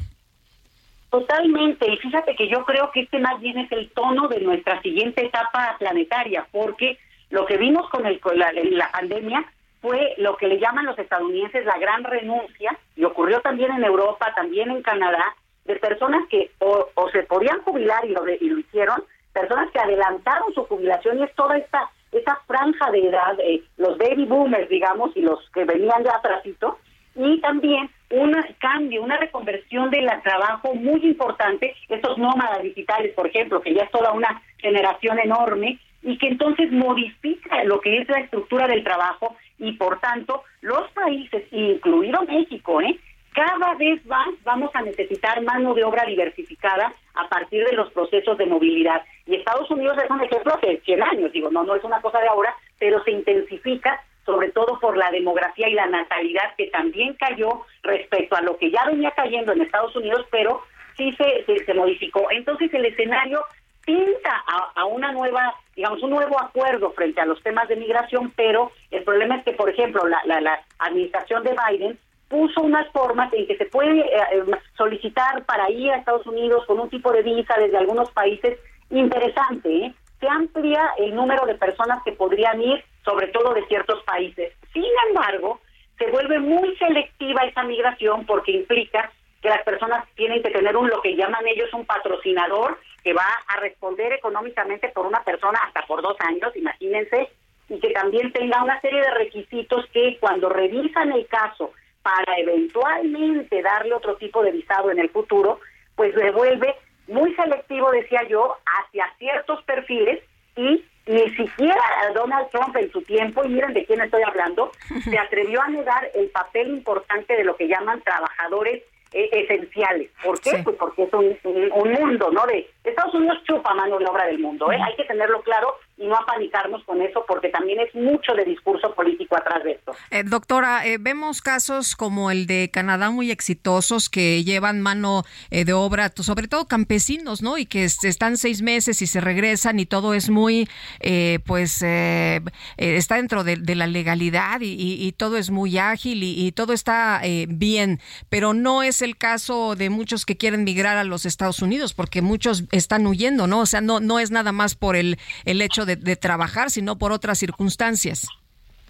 Pues eso, eso es muy interesante, porque el caso de Canadá también se presenta como muy exitoso y tiene problemas. Creo que hay que revisarlo desde México para proteger a nuestra- nuestros trabajadores, porque no hay un seguimiento tan cercano ya a la hora en que se van. Entonces hay muchas violaciones a los derechos laborales también, que bueno, pero no quitamos también el hecho de que existe ese programa. En el caso de Estados Unidos también existen estos programas y se han ampliado inclusive. Lo que pasa es que estamos hablando de una condición en la cual la- el, el- el modelo económico que tenemos ha generado un tipo de desigualdad en la cual la migración es, se ha vuelto una de las opciones.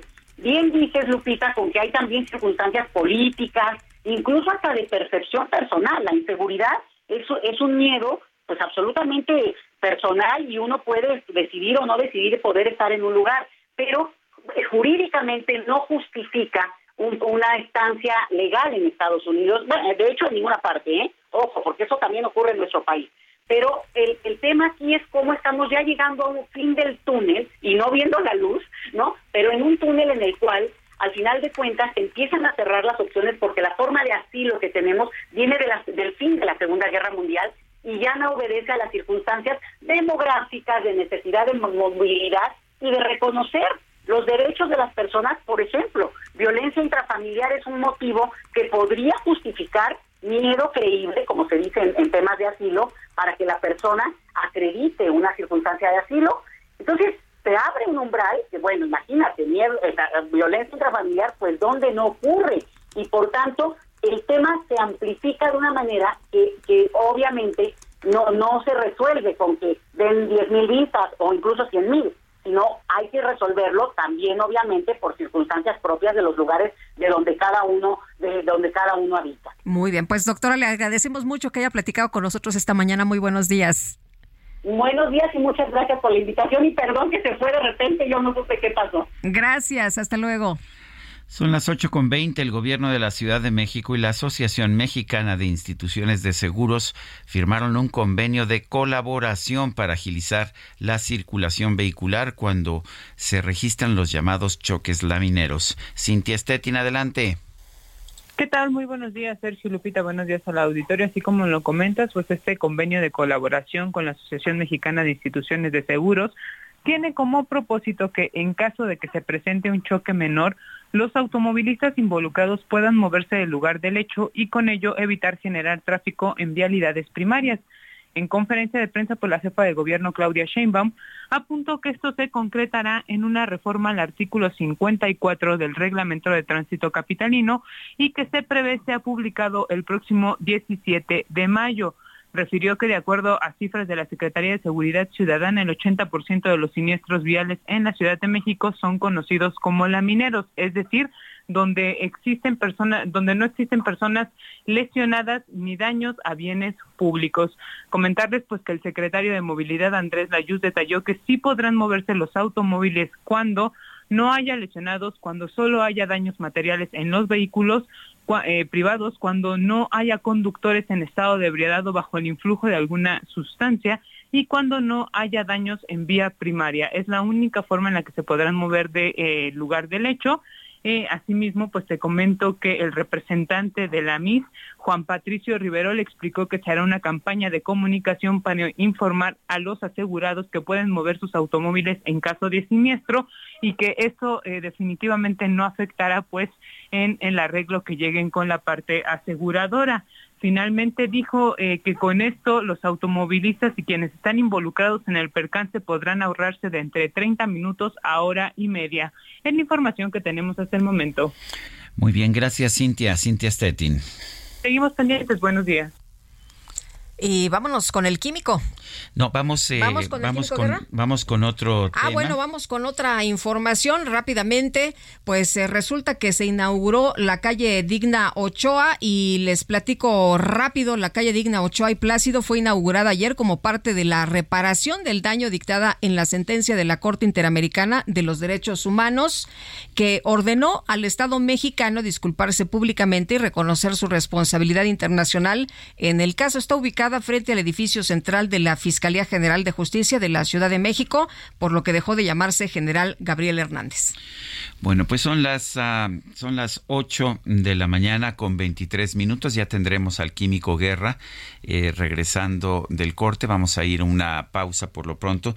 Quiero recordarle a usted nuestro número de WhatsApp es el 55 2010 9647. Repito, 55 2010 9647.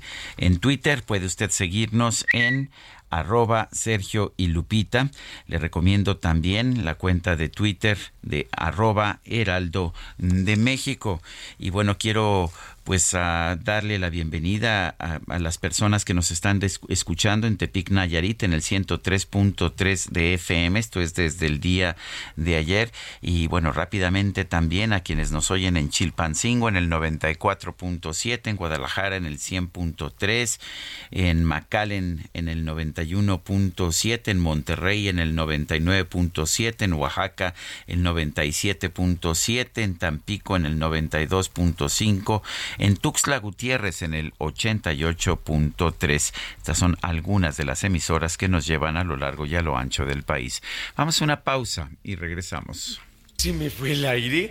Fue horrible, fue horrible. never find and you never find another love like mine another love like someone who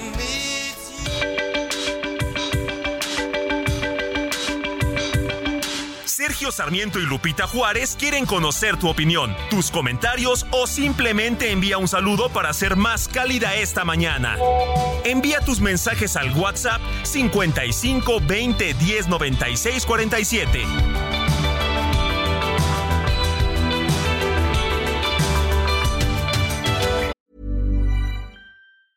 Hey, it's Ryan Reynolds, and I'm here with Keith, co star of my upcoming film, If, only in theaters, May 17th. Do you want to tell people the big news? All right, I'll do it. Sign up now and you'll get unlimited for $15 a month in six months of Paramount Plus Essential Plan on us. Mintmobile.com slash switch. Upfront payment of $45 equivalent to $15 per month. Unlimited over 40 gigabytes per month. Face lower speeds. Videos at 480p. Active Mint customers by 531.24 get six months of Paramount Plus Essential Plan. Auto renews after six months. Offer ends May 31st, 2024. Separate Paramount Plus registration required. Terms and conditions apply if rated PG.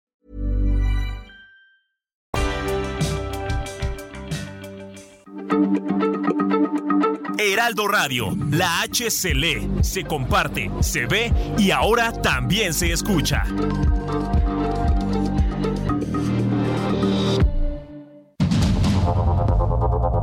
Continuamos con Sergio Sarmiento y Lupita Juárez por el Heraldo Radio.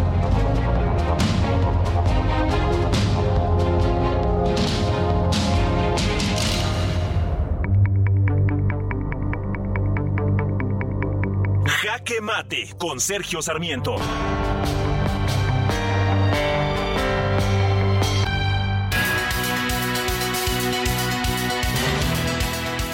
El coordinador de los senadores de Morena, Ricardo Monreal, anunció ayer que el secretario de la Defensa Nacional, el general Luis Crescencio Sandoval, comparecerá ante la Comisión Bicameral de la Defensa.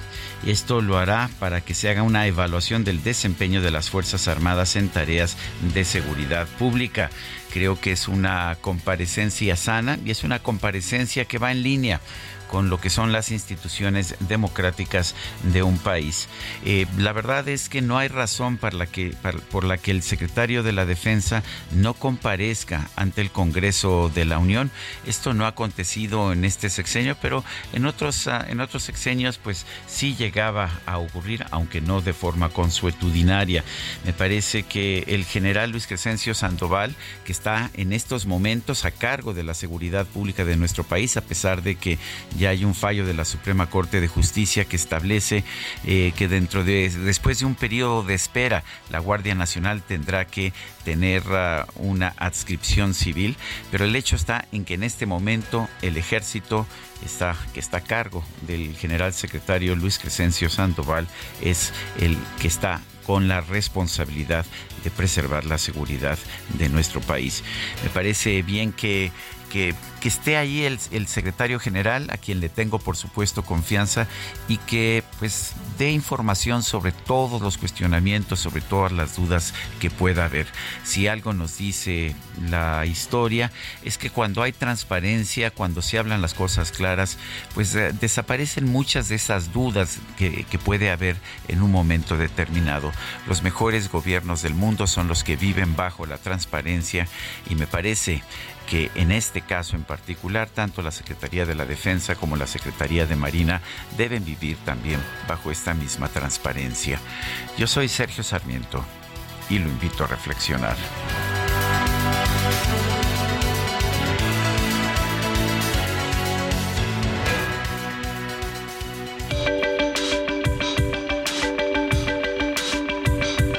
Para Sergio Sarmiento, tu opinión es importante Escríbele a Twitter en arroba Sergio Sarmiento.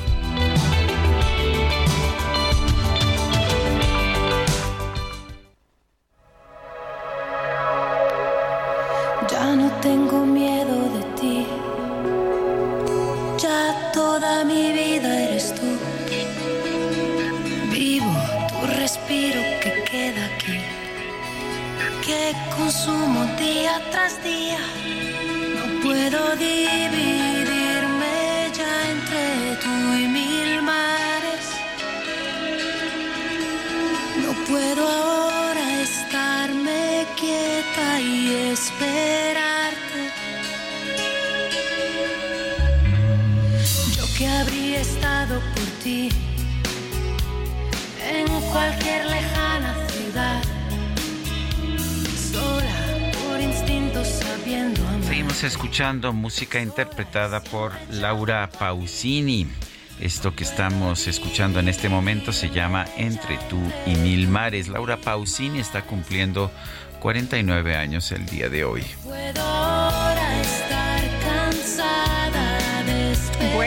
Días, nos dice una persona en el auditorio, Sergio Lupita. Saludos desde la central de Abasto de la Ciudad de México y nos eh, firma Humberto. Pues Humberto, muchos saludos. Oye, la central de Abasto de la Ciudad de México es, un mundo, ¿eh? impresionante, impresionante de verdad es una ciudad, ¿no? Que abastece, pues ya sabes, a todo el mundo. Es una, es un, la actividad allá en, la central de abasto es impresionante. Yo no puedo, las veces que he ido digo, bueno, es que es increíble realmente lo que estoy viviendo. Dice César Iván Flores, qué gusto poder escucharlos cada mañana iniciando nuestras labores operativas. Saludos desde Tlalnepantla pues saludos también a todos nuestros amigos que nos escuchan allá en la hermana República de Tlalnepantla. En Tlane. en Tlane. Oye, este nos dice otra persona, hey, hey, hey, buenos días, un saludo cariñoso a ambos. Siento que están en la sala de la casa con... Oiga, pues tráigase un cafecito, ¿no? Pues no sea así. No es, no es cierto, Lupita, tú no eres de eh, café. bueno, un té, yo, yo la verdad pediría un té. Oye, dice, y eso es todos los días, qué buena onda. ¿Qué sigue con los migrantes? ¿Se les va a apoyar para regresar? ¿Se van a quedar con trabajo? ¿Les van a dar beca? ¿Ha dicho algo el gobierno? Saludos desde Querétaro. Soy Andrés Meraz, su fan desde hace... Uy, nos dice... Ya mejor, nos ya mejor no nos diga. 8 de la mañana con 36 minutos con el fin del título 42 en Estados Unidos, la Organización Internacional para las Migraciones y la ACNUR, este alto comisionado de las Naciones Unidas eh, sobre refugiados, llamaron a los países de América a adoptar un enfoque de colaboración en favor de los migrantes. Giovanni Lepri es representante en México de la Agencia de la ONU para los Refugiados, la ACNUR. Eh, señor Lepri, Giovanni Lepri, gracias por tomar nuestra llamada. Cuéntenos eh, exactamente qué es lo que implica este llamado y qué tan fácil puede ser el lograr un, enfoque colaborativo de los distintos países de América. Sí, muchas gracias a ustedes y a su audiencia.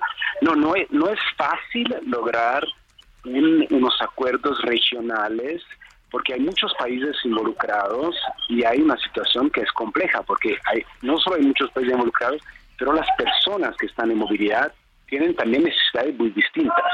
Entonces hay algunos que son refugiados, que salieron de sus países por razones de protección, por buscando realmente de proteger su vida, otros para buscar alternativas.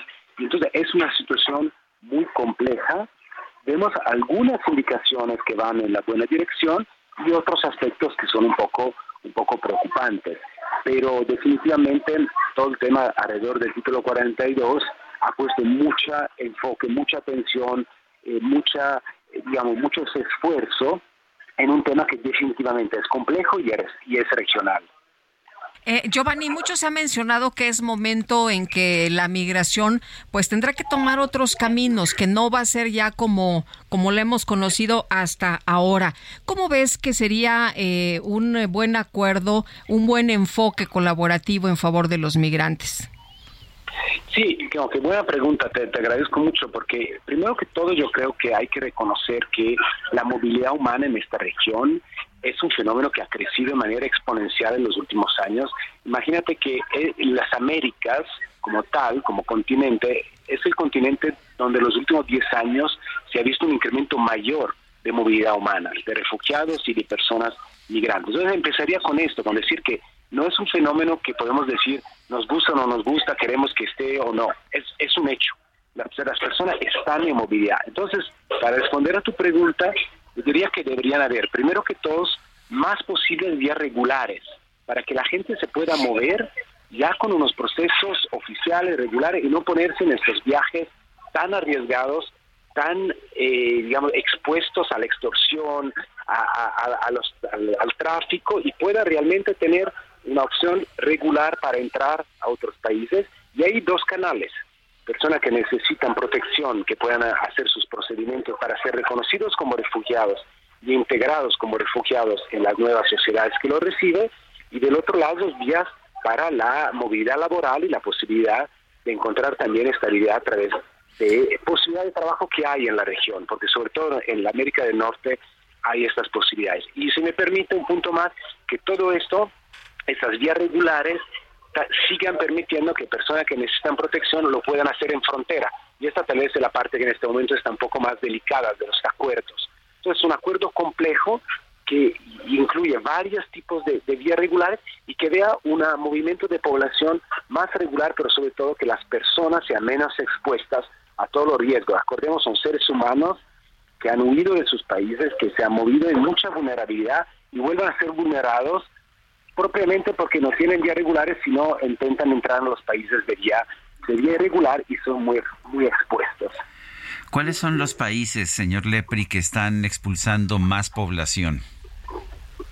Pues mira que eh, hace unos años te hubiera contestado, hubiera contestado pregunta diciendo que eran sobre todo los países del norte de Centroamérica, eh, Honduras, El Salvador, de alguna manera Guatemala, Asia, México y Asia, Estados Unidos y progresivamente en los últimos años vemos cómo se han aumentado los números de países.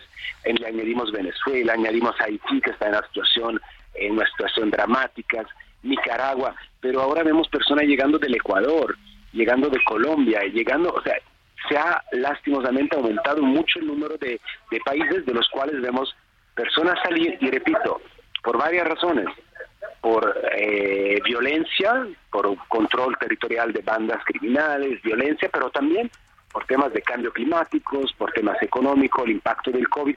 Entonces se volvió realmente un fenómeno continental.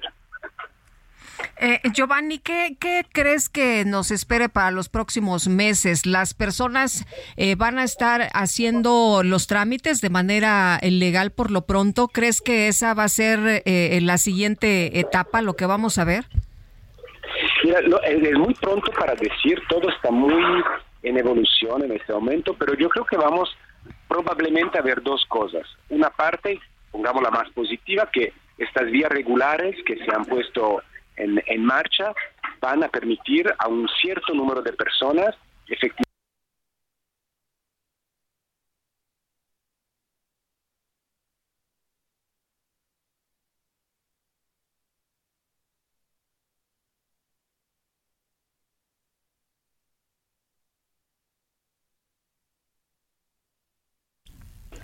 que tiene documentos que necesita tal vez para poder acceder a esta vía regular, entonces va a seguir caminando y va a seguir teniendo necesidad de poder tener acceso a los países y también a Estados Unidos llegando a la frontera. Entonces, para mí el gran desafío va a ser que estos dos aspectos, las vías regulares, desde países de origen, desde países de tránsito, con eh, la aplicación de CBP One, que es esta nueva aplicación que, que se estableció para acceder a Estados Unidos, permitan a, muchas personas de acceder, pero también que se mantenga abierto para las personas que ni sabían o que no, no ni, conocen el idioma o que necesitan protección y llegan a la frontera, pues que se mantenga abierto este canal.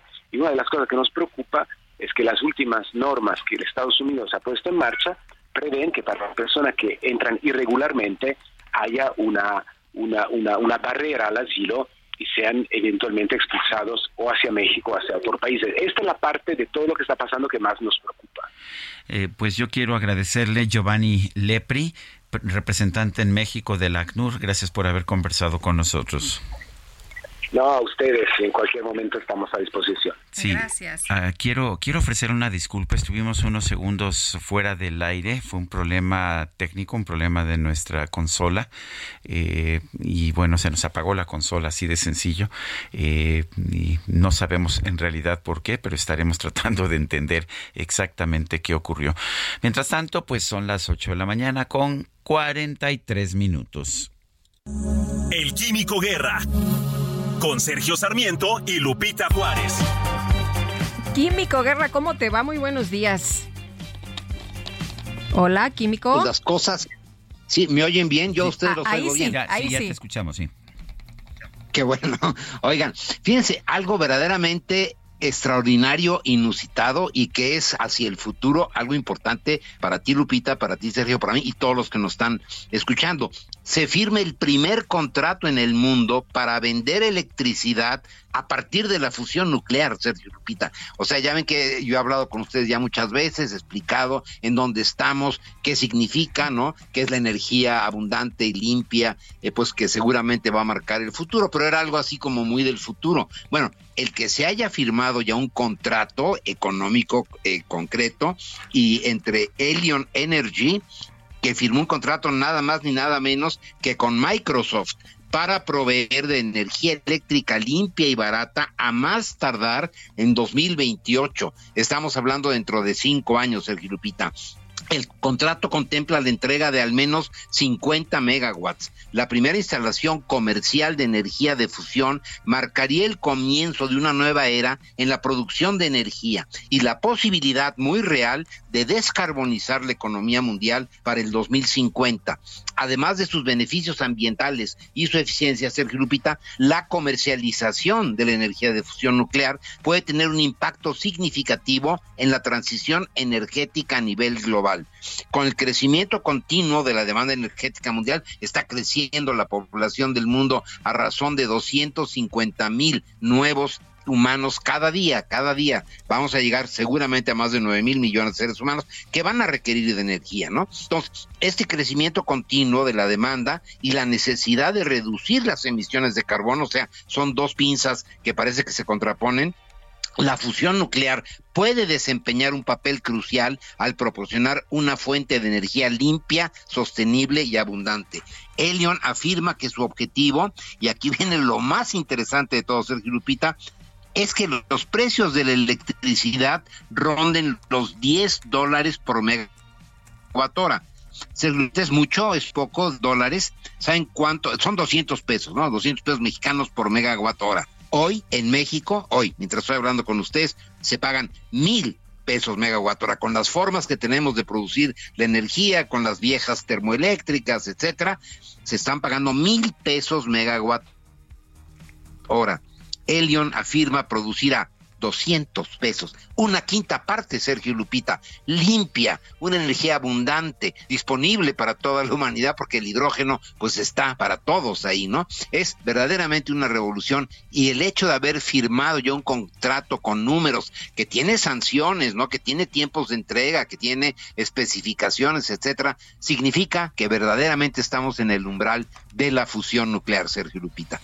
Pues está muy interesante lo que nos planteas, Químico. Ojalá que todos los países vayamos en el mismo sentido. Pues los que no los van a jalar, porque pues, la terca realidad. Te mandé un video, eh, Lupita, de cómo funciona. Esto es verdaderamente impresionante. Y pues aquellos países que por cuestiones ideológicas andan ahí con otras ideas, bueno, pues ya, ya tendrán que llegar, ¿no? A ese punto. Me parece muy bien. Muchas gracias. Muy buenos días. Al contrario, Lupita, buenos días. Buenos días, Sergio. Gracias. Un grupo de campesinos ha bloqueado las instalaciones de Pemex en Culiacán exigen una reunión con el secretario de Gobernación, Adán Augusto López, y también piden al gobierno un precio de 7 mil pesos para el maíz y 8 mil pesos para el trigo.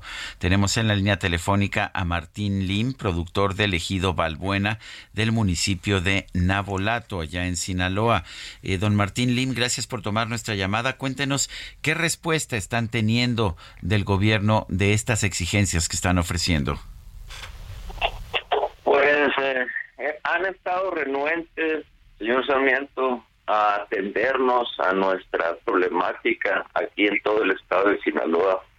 Eh, nos hemos topado con pared. El, el gobierno federal está insensible ante nuestras necesidades y el único que nos ha apoyado ha sido el gobernador, nada más. Pero el gobernador, hasta donde él pudo, ya llegó todas las posibilidades de él.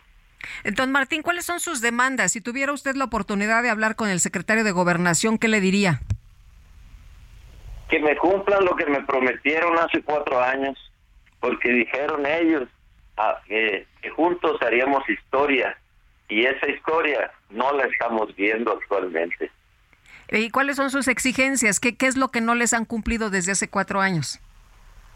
Mire, nos vendieron un boleto en el que nos dijeron, vamos a trabajar juntos y nos están dejando morir solos. El campo necesita apoyos y no apoyos económicos. No le pedimos al gobierno que nos dé, que no nos quite. Eso es lo único que le pedimos al gobierno, que no nos quite. Nosotros seguimos trabajando duro y macizo el presidente se molesta porque nos den unas camionetotas y unos tractorones, pero nosotros producimos para la nación, no producimos autoconsumo, producimos para la nación y todas esas camionetotas y esos tractorones los debemos. Las casas comerciales nos los han fiado, pero porque saben que trabajamos y somos gente de palabra y que pagamos. Eh, eh, don Martín, ¿cuánto tiempo llevan bloqueando las instalaciones de Pemex allá en Sinaloa? Aquí en Culiacán duramos del jueves hasta el día de ayer en apoyo a los que estaban en Guamúchil y en Topolobampo, porque inicialmente nada más era Topolobampo para hacernos ver, notar y sentir pero no vimos absolutamente nada, nada, nada, y se decidió por los líderes y las bases, o sea, los demás productores que estamos en comunicación, tomar Guamuchil.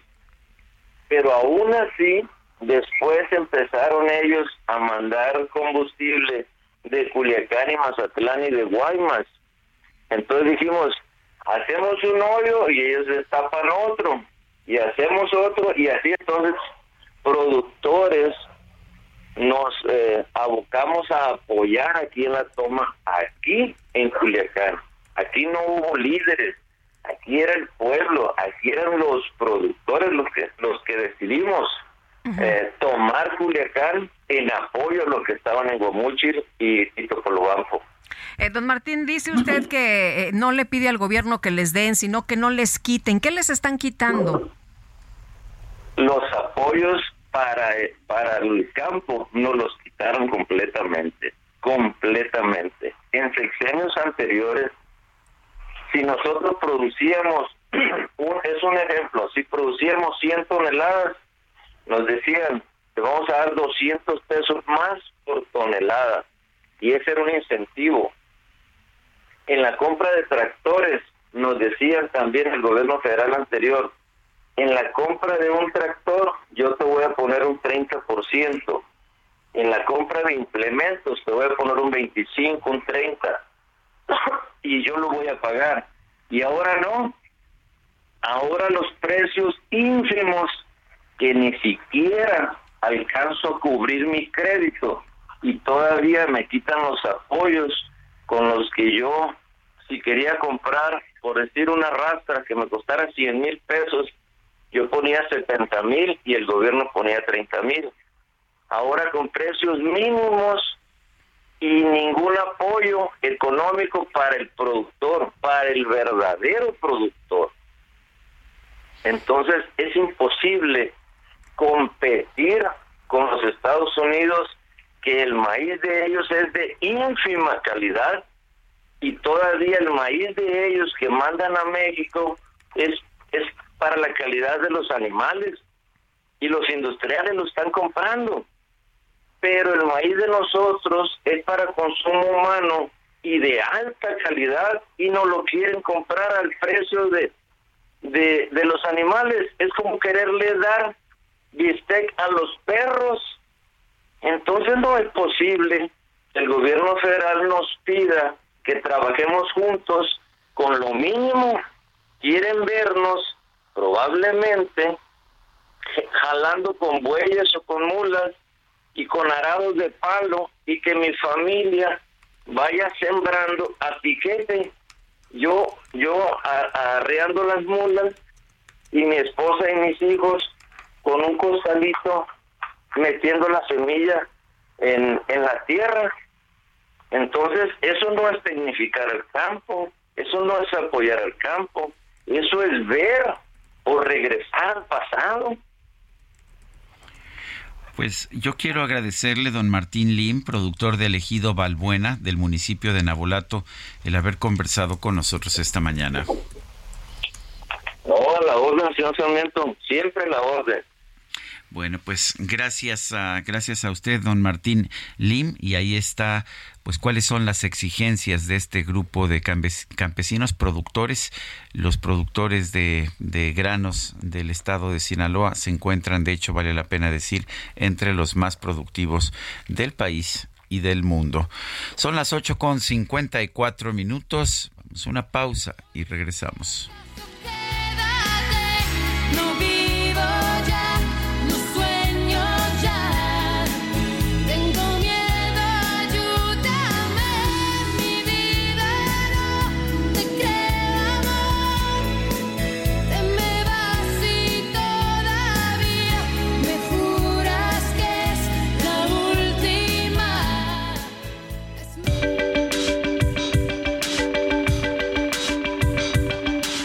Sergio Sarmiento y Lupita Juárez quieren conocer tu opinión, tus comentarios o simplemente envía un saludo para ser más cálida esta mañana.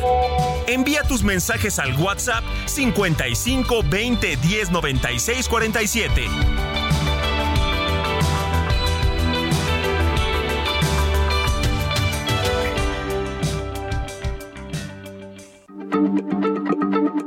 Heraldo Radio, la H se lee, se comparte, se ve y ahora también se escucha.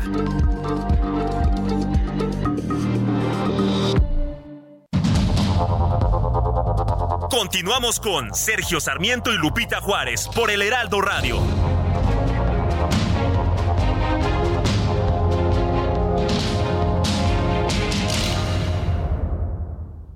Volante del nuevo Fiat Pulse y acelera tus latidos haciendo eso que te apasiona. Acelera tu pulso con el SUV líder en ahorro de combustible. Estrénalo con una tasa desde 7.99% más seguro gratis. Fiat, sé único. Visita tu distribuidor Fiat Chrysler K31.1% vigencia del 3 al 31 de mayo de 2023. Consulta fiat.com.mx.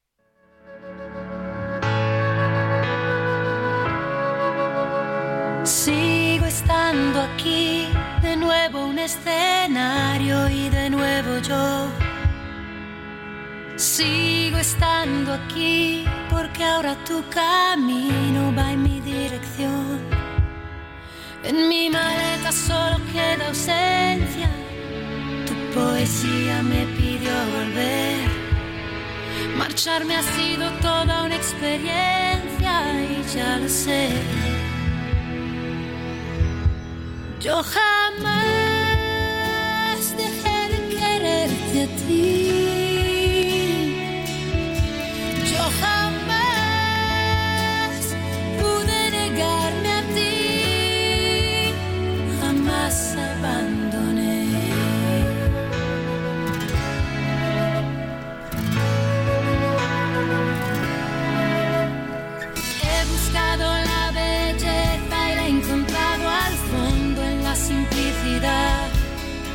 Seguimos escuchando música interpretada por Laura Pausini, quien hoy cumple 49 años. Jamás, aban- jamás abandones lo que nos canta.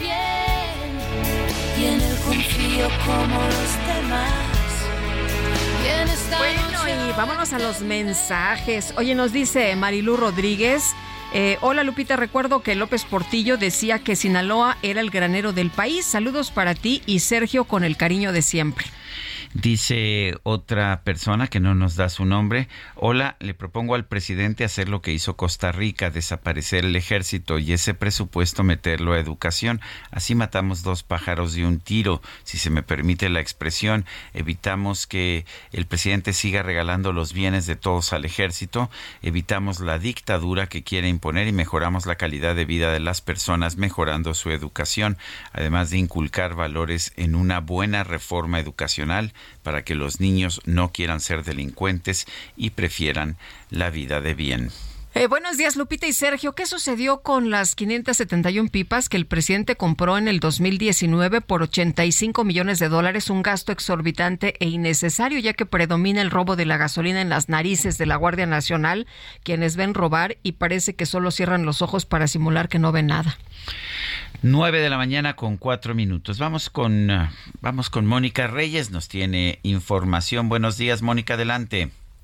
Muy buenos días, Lupita, Sergio, amigos del Heraldo Radio. Un gusto saludarlos y platicarles que esta es la temporada perfecta para salir de vacaciones con tu pareja, familia o los amigos. Y lo mejor es que con un crédito personal Citibanamex puedes hacerlo realidad. Si ya recibiste una invitación, aprovechala y solicita tu crédito en minutos desde la app Citibanamex Móvil, Bancanet o en una sucursal. Además, por promoción, no pagas comisión por apertura, así es que elige el plazo que más te convenga, con tasa de interés anual fija preferencial. No esperes más y emprende tu vuelo. Requisitos y CAT en citibanamex.com. Regreso con ustedes. Bonita mañana, gracias. Bonita mañana también a ti, Mónica, gracias. Y vámonos a la micro deportiva.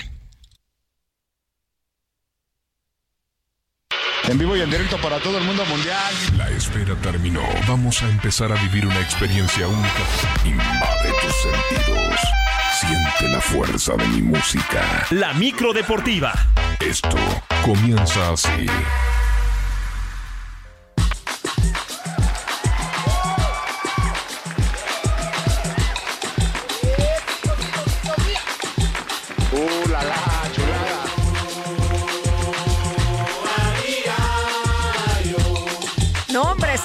Vamos a seguir en la fiesta. ¿Qué pasó? Mira, Sergio, qué bien baila. Me gusta, me gusta y y este Osamba. Maishkinada. Maishkinada, Ándale, uy, no, no, no. Esto ya se puso mejor. Mi querido Julio Romero, ¿cómo estás? Muy buenos días. Muy bien, muy bien, con mucho gusto de saludarle, Lupita, Sergio. Eh, métele el clutch, hay que meterle el clutch para que jale ahí la, la grabación, ¿no? Oigan, este, pues ya, ya, ya esperando ya la micro, este, vamos a hacer el, el tour, el tour ahora que los Black Eyed Peas vendrán a nuestro país. El que quiera, eh, tenemos precios especiales, no incluye boleto, solamente ida y vuelta, pero con un tour oyendo, oyendo la música de los Black Eyed Peas por las principales calles de la ciudad. Ya sabemos que aquí, si se quiere anunciar, está la micro. aquí, está aquí está la micro, por cierto.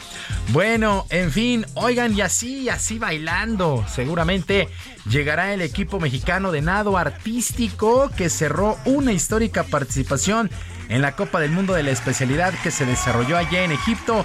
Acumularon un total de cuatro medallas, tres de oro y una de bronce. Se ubicaron en el segundo lugar del medallero solamente por detrás de España.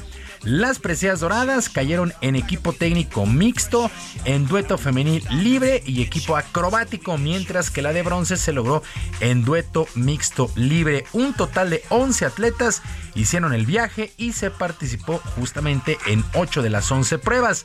Regina Alférez, Fernanda Arellano, Nuria Diosdado, Daniela Estrada, Itzamari González, Estefanía Insunza, Joana Jiménez, Luisa Rodríguez, Jessica Sobrino, Pamela Toscano y Diego Villalobos, los integrantes de este histórico equipo. Luego de no conseguir el apoyo de la CONADE, los deportistas buscaron medios por su cuenta para poder asistir, además de contar con algún apoyo de la iniciativa privada. Por lo pronto, la experimentada Nuria Diosdado sabe que el mérito, el mérito es único y exclusivamente de las integrantes. Porque creo que estamos pasando por una crisis, varios deportes, eh, para tomar todas estas cosas que están sucediendo y convertirlas en herramientas para salir adelante juntos o quedarnos ahí. Este, creo que lo más inteligente va a ser eh, como deportista seguir dando lo mejor. Creo que yo desde mi área, que es la alberca, no puedo arreglar mucho, pero sí puedo dar resultados. Entonces los resultados hablan por, por todo. Pues aquí está esta histórica participación. Con muy buenos resultados que dice, ¿no? A ver, yo lo que doy son resultados. Desde la alberca no puedo hacer otra cosa, no puedo arreglar mucho, pero aquí está nuestro trabajo. Es una es un círculo vicioso, o sea, vamos, la CONADE no ha apoyado los deportes acuáticos, que tienen ahí una comisión que puso World Athletics, eh, World Aquatics, porque Kirill Todorov está en proceso. eh, 20 horas duró la comparecencia de Kirill Todorov, que pues, es el expresidente de la Federación Mexicana de Natación. Eh, será será eh, pues prácticamente juzgado por esta pues prácticamente malversación de fondos. La CONADE lo apoya, no deja de reconocerlo.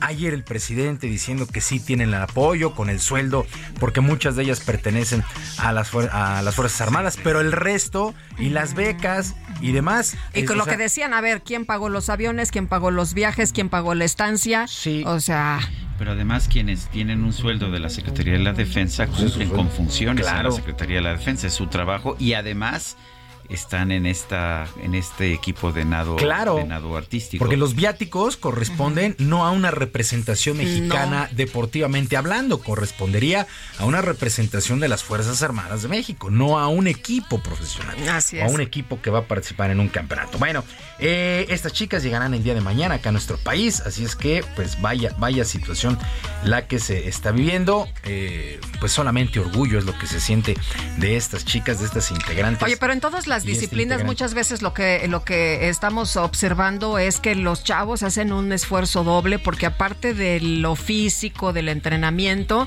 pues tienen que andar pidiendo apoyos, ¿no? Ahí está el boxeo que tuvo que salir a botear para ir a juegos. Estas chicas que tuvieron que vender trajes de baño con mariposas monarca y las, eh, los colores de la bandera. Afortunadamente la iniciativa privada las pudo apoyar con gran parte del viaje.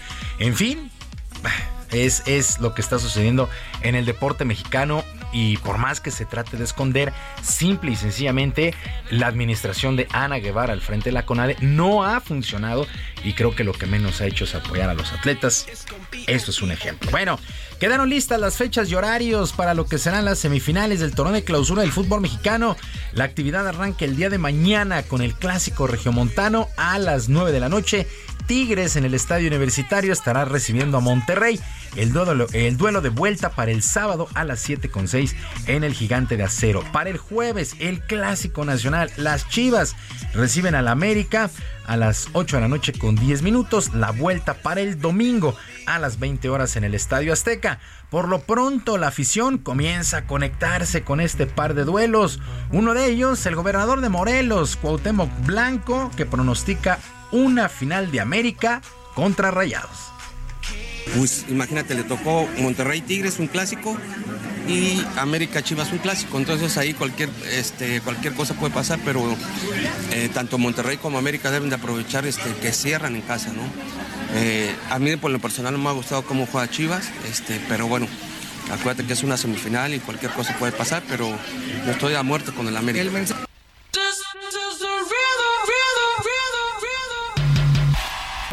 Pues ahí están los favoritos Monterrey y América para Cuauhtémoc Blanco. Lo que sí es que son de pronósticos reservados los dos duelos Tigres Monterrey. Mañana a las 9 arrancan las semifinales. La verdad es que estamos viendo clásicos, ¿no? Son semifinales, las dos, los dos son clásicos. Sí, sí, sí, sí. El regiomontano un poquito más local, pero el clásico nacional ese sí, mueve, mueve masas. Eh, esperemos que sean buenos juegos. La verdad es que se pusieron buenos los de cuartos de final. Eh, ayer lo platicamos. Bueno, el Toluca, ay, el Toluca lo tenía, era suyo. Ay, ay, ay. Pero bueno, Sebastián Córdoba hace el tanto. También lo que arranca el día de hoy son las semifinales de la Champions, los duelos de vuelta. El de hoy, un duelo también imperdible, el Inter contra el Milán. 2 por 0 en favor el del Milán Inter. contra el Milan. Sí, exacto, el Milán contra el Milan, claro. Ya ves que cambia ahí el nombre del estadio cuando juega el Inter y cuando juega el Milán, etcétera, etcétera. Entonces, por lo pronto, Simón Inzaghi, técnico del Inter, sabe que está en la antesala de algo histórico y grande para su club. Ma eh, chiaramente è una vigilia importantissima, ma io da allenatore le vivo tutte eh, abbastanza nello stesso modo. Chiaramente domani sappiamo che una partita, una delle più importanti nella storia ultracentenaria dell'Inter, quindi sappiamo l'importanza della partita, quello che riveste per noi stessi, per la nostra società, per i nostri tifosi. Y claramente es una previa muy importante. Como entrenador y los jugadores estamos muy motivados. Claramente sabemos que es un partido de los más importantes en los más de 100 años de historia del Inter. Para que sepamos de la importancia del duelo, lo que significa para nosotros, para nuestro club y para nuestra afición. Las, las palabras de Simón Inzaghi. Una de la tarde, una de la tarde, tiempo del Centro México, este duelo entre Inter y el Milan semifinales de vuelta de la Champions. Y también el día de hoy arrancan las finales de conferencia en los playoffs en el básquetbol de la NBA y lo harán los de la conferencia del oeste. Los Lakers de Los Ángeles estarán enfrentando a los Nuggets de Denver. Los Lakers eliminaron a los guerreros de Golden State, mientras que Denver dejó en el camino a los Suns de Phoenix. Denver está pues, cumpliendo los pronósticos luego de terminar como líder de la conferencia, mientras que los Lakers están dando la sorpresa porque ellos se clasificaron desde la séptima posición y ya están en la final de la conferencia del oeste. Mientras tanto, el húngaro Fabián Mazorán dio la sorpresa del torneo, eliminó al número 2 del mundo, al español Carlos Alcaraz, en actividad del Masters de tenis allá en Roma. Pues prácticamente estábamos terminando el programa y estaba... El, Yo sé de alguien que estaba muy sorprendido. Sí, sí, es que es el 135 el mundo. Sí, contra el 2 y, y, en dos sets. Sí. O sea, sí, la no, no, es estuvo. Que, sí, Sí, sí, sí. Entonces, pues fue la sorpresa. Sí, eh, 6-3 y 7-6. Llamó poderosamente la atención el primer set, pero bueno, así son las cosas. 6-3 porque el primer set fue facilito. El Sí. segundo set pudo haber sido de cualquier lado. Sí, bueno, se va a muerte súbita. Bueno, también avanza Novak Djokovic. El, eh, Novak Djokovic dejó en el camino a Cameron Norrie, este partido que fue en la madrugada para nosotros. Eh, también se mantienen con vida los rusos Andrei Rublev y Daniel Medvedev. En damas, Yelena Rybakina de Kazajistán y Yelena Ostapenko de Letonia también avanzaron a la siguiente ronda. La verdad es que son juegos bien interesantes los que estamos viviendo en este Masters de Roma. Pero sí, la sorpresa, la sorpresa es justamente la eliminación de Carlos Alcaraz. Bueno, por lo menos tendrá más tiempo para estar preparado para Roland Para. Roland Garros, donde otra vez es duda, Rafael Nadal Así ha es, anunciado sí. el video que circula donde está entrenando y se lastima. ah, Sí, la no verdad buena, es que es posible que no ya haya acabado la carrera de Rafa Nadal. Sí, Es- yo pienso que es sí. una pena, pero Sí, yo pienso que sí. Y bueno, pues ahora sí ya tenemos este a la nueva generación, aunque Novak Djokovic, ahí está. Es que él también se ha cuidado mucho. No jugó toda la temporada, bueno, toda la etapa de Estados Unidos, no la jugó y eso pues también le, le ayuda. Pero sí, ya, ya. No lo pienso- dejaron jugar. No, lo más bien no lo dejaron ni entrar. ¿no? O sea, Así es. sí, eso por, por no vacunarse el joven. Pero bueno, en fin, Sergio Lupita, la información deportiva este martes, que sea un extraordinario día para todos. Muchas gracias, mi querido Julio. Muy buenos días. Hasta el día de mañana. Ya no quiero verte nunca más.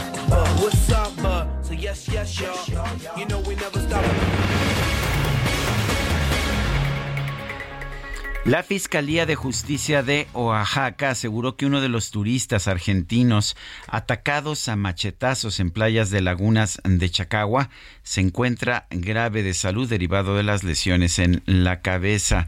Karina García, adelante. Así es, Sergio Lupita. Muy buenos días. Comentarles que la Fiscalía General del Estado de Oaxaca había asegurado ayer por la tarde que uno de los tres ciudadanos argentinos atacados a machetazos en las playas de Lagunas de Chacagua, en Oaxaca, se encontraba grave de salud.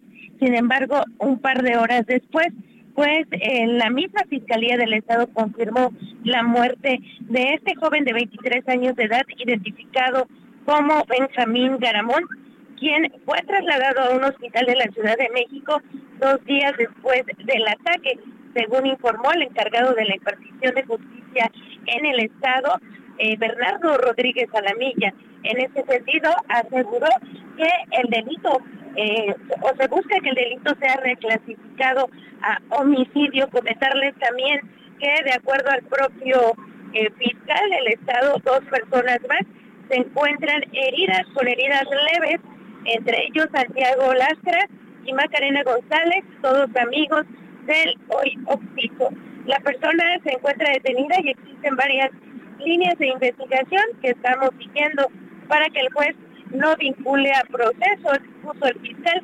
Sin embargo, pues se dio a conocer ayer por la tarde-noche que este joven había perdido la vida.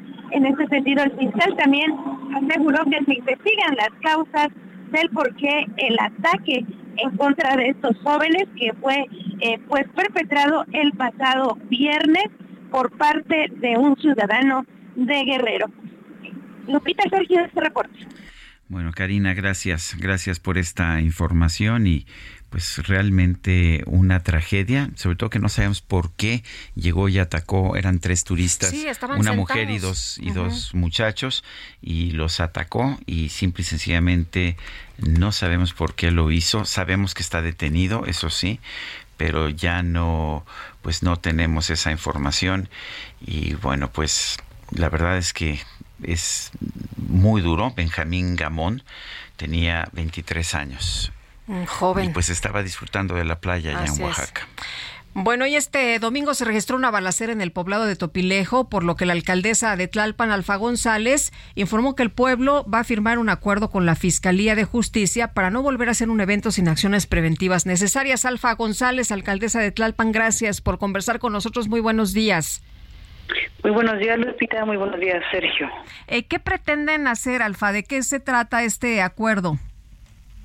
Bueno, ayer ya hubo un avance con la Fiscalía en donde las autoridades tradicionales del pueblo eh, y quienes organizan este tipo de fiestas, que son los mayordomos, que además tienen una eh, un periodo también limitado determinado en este caso es para este año para organizar la fiesta eh, pues ellos también han hecho un compromiso de no realizar nuevamente este tipo de eventos con esta pues con esta multitud de personas de este tamaño y sin los permisos necesarios. Esto también pues nos nos permite tener un mayor acercamiento un diálogo de con estas autoridades tradicionales de los pueblos que además pues siempre eh, se manejan en un marco eh, legal, o sea ellos hacen estas fiestas también dentro de pues dentro de las, de las tradiciones, de los usos y costumbres que tienen en los pueblos. Eh, estas, estas festividades eh, en realidad eh, pues son, son muy tradicionales, dice usted que las organizan precisamente los mayordomos. ¿Qué tipo de reglas se pueden establecer para seguir manteniendo la tradición, la fiesta, pero pues para no tener este tipo de tragedias? Sí, pues buscar precisamente en el tema de prevención, la alcaldía cuando se realizan eventos llevamos a cabo la petición de seguridad a la Secretaría de Seguridad Ciudadana, Protección Civil, evitamos y recomendamos llevar eh, pues objetos punzocortantes, por supuesto, llevar armas, que ese es un tema en el que la fiscalía tiene que investigar a fondo porque estas personas que fueron detenidas lleva una de ellas portaba eh, una o dos de ellas portaban arma, pero además de armas también pues llevaban drogas, entonces es una pues es una situación que sí se tiene que investigar a profundidad en el pueblo de Topilejo. También hemos levantado la voz de que hemos tenido denuncias por varios de los pobladores de ahí de personas que están en puntos en donde se vende droga. Lo hemos comentado en las reuniones de gabinete de seguridad. Entonces, pues buscar evitar que se presente todo esto. La venta de alcohol, ese es un tema fundamental que se debe limitar restringir al pues todo lo que se pueda la venta de alcohol eh, solamente cuando hay consumo de alimentos o prioritariamente cuando hay consumo de alimentos para no dañar también a los negocios establecidos formalmente pero no en la calle no en la vía pública y pues también en eso hemos estado trabajando bueno, y entonces eh, eh, la próxima fiesta o el próximo evento que haya, eh, ¿va a haber más presencia policíaca y va a haber que arcos detectores de metal para que no porten armas? Lo que estamos solicitando también a la Secretaría de Seguridad Ciudadana es que nos apoyen con más elementos para que esto pueda eh, pues pueda evitarse la aportación de armas. También nosotros como alcaldía estaremos eh, con un grupo de policía pues eh, revisando, revisando también el ingreso, el acceso. Es algo que mm, no gusta mucho en los pueblos, de hecho incomoda porque pues ellos hacen este argumento de los usos y costumbres, pero pues mm, creo que tenemos que privilegiar el bien común, la mayoría de la gente quiere ir a divertirse, pasar un rato en familia y por supuesto nadie espera que sucedan estas tragedias en este tipo de eventos. Alfa González, muchas gracias por platicar con nosotros esta mañana. Muy buenos días. Muchísimas gracias a ustedes. Buen día. Son las 9 de la mañana con 24 minutos. Le recuerdo nuestro número de WhatsApp. Envíenos un mensaje de voz o de texto al 55 2010 96 47. Vamos a una pausa y regresamos en un momento más.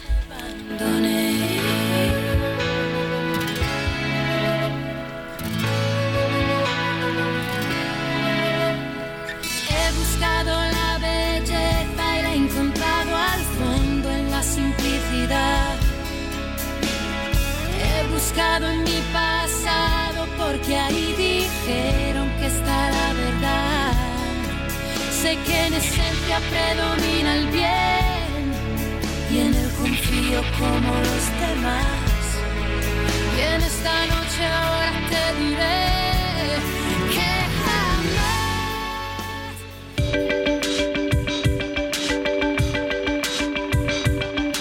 Sergio Sarmiento y Lupita Juárez quieren conocer tu opinión, tus comentarios o simplemente envía un saludo para ser más cálida esta mañana.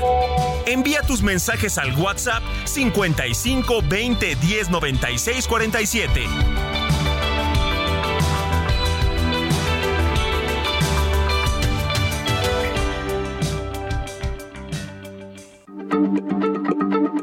Heraldo Radio, la H se lee, se comparte, se ve y ahora también se escucha.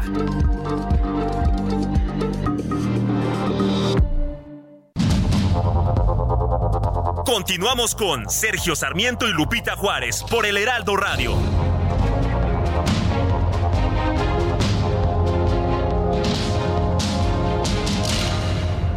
Gastrolab. Historia, recetas, materia prima y un sinfín de cosas que a todos nos interesan.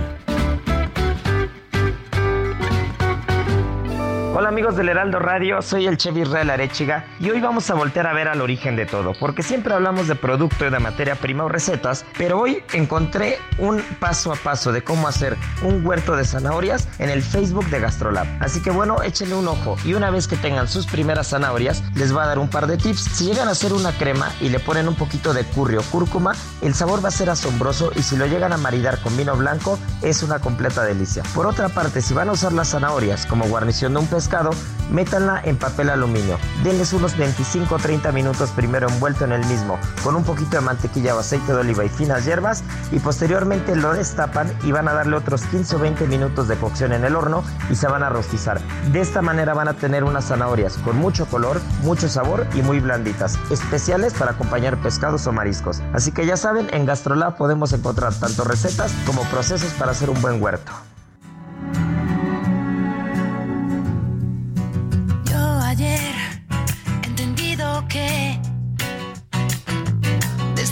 Sin ti comienzo otra vez. Y tú, aire ausente, casi como si yo fuese transparente,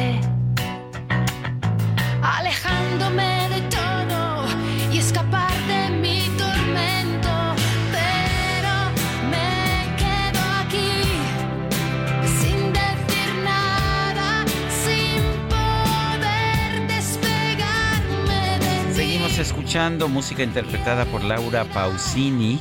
Esto es como si no nos hubiéramos amado.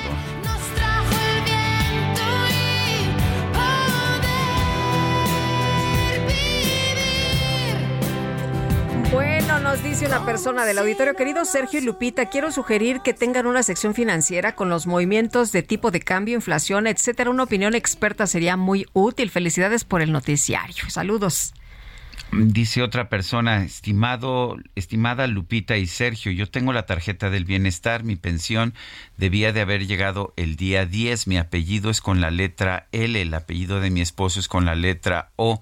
Al día de hoy no hemos recibido el depósito que corresponde al mes de mayo. ¿Nos podrían ayudar, por favor? Este, creo que vas a Ya, ya ¿tienes les mandé, ya sí? les mandé eh, a, la Secretaría del Bienestar, eh, les di los datos y les eh, pedí también orientación. Buen día, nos dice otra persona, así como lo dices en tu jaque en tu jaque mate, que es sano que el encargado del ejército comparezca. Eh, simplemente la presidenta de la Suprema Corte debe también comparecer por muchas irregularidades en el Poder Judicial. Gracias y saludos a todos. Bueno, son las 9 de la mañana con 33 minutos. La Asociación de Bancos de México, que encabeza Julio Carranza, prepara el segundo Congreso de Educación Financiera. Libertad Financiera sin Límites, así se va a llamar, y se va a realizar a partir del próximo jueves 18 de mayo. José Miguel Domínguez es director de Educación Financiera de la Asociación de Bancos de México. José Miguel Domínguez, gracias por tomar esta llamada. Eh, cuéntanos sobre este segundo Congreso de Educación Financiera. Muchas gracias, Sergio Lupita. Muy buenos días a ustedes y a su auditorio. Pues eh, por segunda ocasión, Sergio, organizamos este congreso con el propósito de poder acercar información muy clara, muy precisa, recomendaciones puntuales para que el público que se sume a través de las redes sociales de la asociación en este congreso puedan tener elementos que les ayuden a manejar sus finanzas personales de mejor manera. Y, y hay que entender, Sergio, que la educación financiera no es un fin en sí mismo, es un medio para lograr estadios de bienestar superiores. Hemos podido documentar recientemente este, cómo el estrés financiero, es decir, el estrés que nos genera una mala administración de nuestros recursos, pues tiene repercusiones muy serias en nuestra salud, en insomnios, este, no podemos no podemos pensar y concentrarnos en lo que estamos haciendo, tiene repercusiones en nuestra salud mental, en nuestra salud física, estamos de mal humor, nos genera problemas, en fin, es decir, es impresionante lo que una mala gestión de nuestros recursos nos puede llevar y nos puede ocasionar. Entonces, ¿qué es lo que queremos hacer desde la Asociación de Bancos de México? Pues acercar esta información para que las personas puedan tener eh, esos elementos que les ayuden a una mejor gestión de sus recursos, Sergio. Eh, José Miguel, ¿qué tan importante es la educación financiera? Esa sería una primera parte. Otra, la educación financiera es para todos y hay quien dirá, pues a, veces me cuesta trabajo llegar al fin de quincena, entonces, pues, ¿qué, qué administro, qué ahorro, cómo le hago? Sí, Lupita, tu pregunta es muy buena y mira, la educación financiera es tan importante por un simple hecho así como tenemos un ciclo de vida como seres humanos, tenemos, nos va acompañando un ciclo de vida financiero.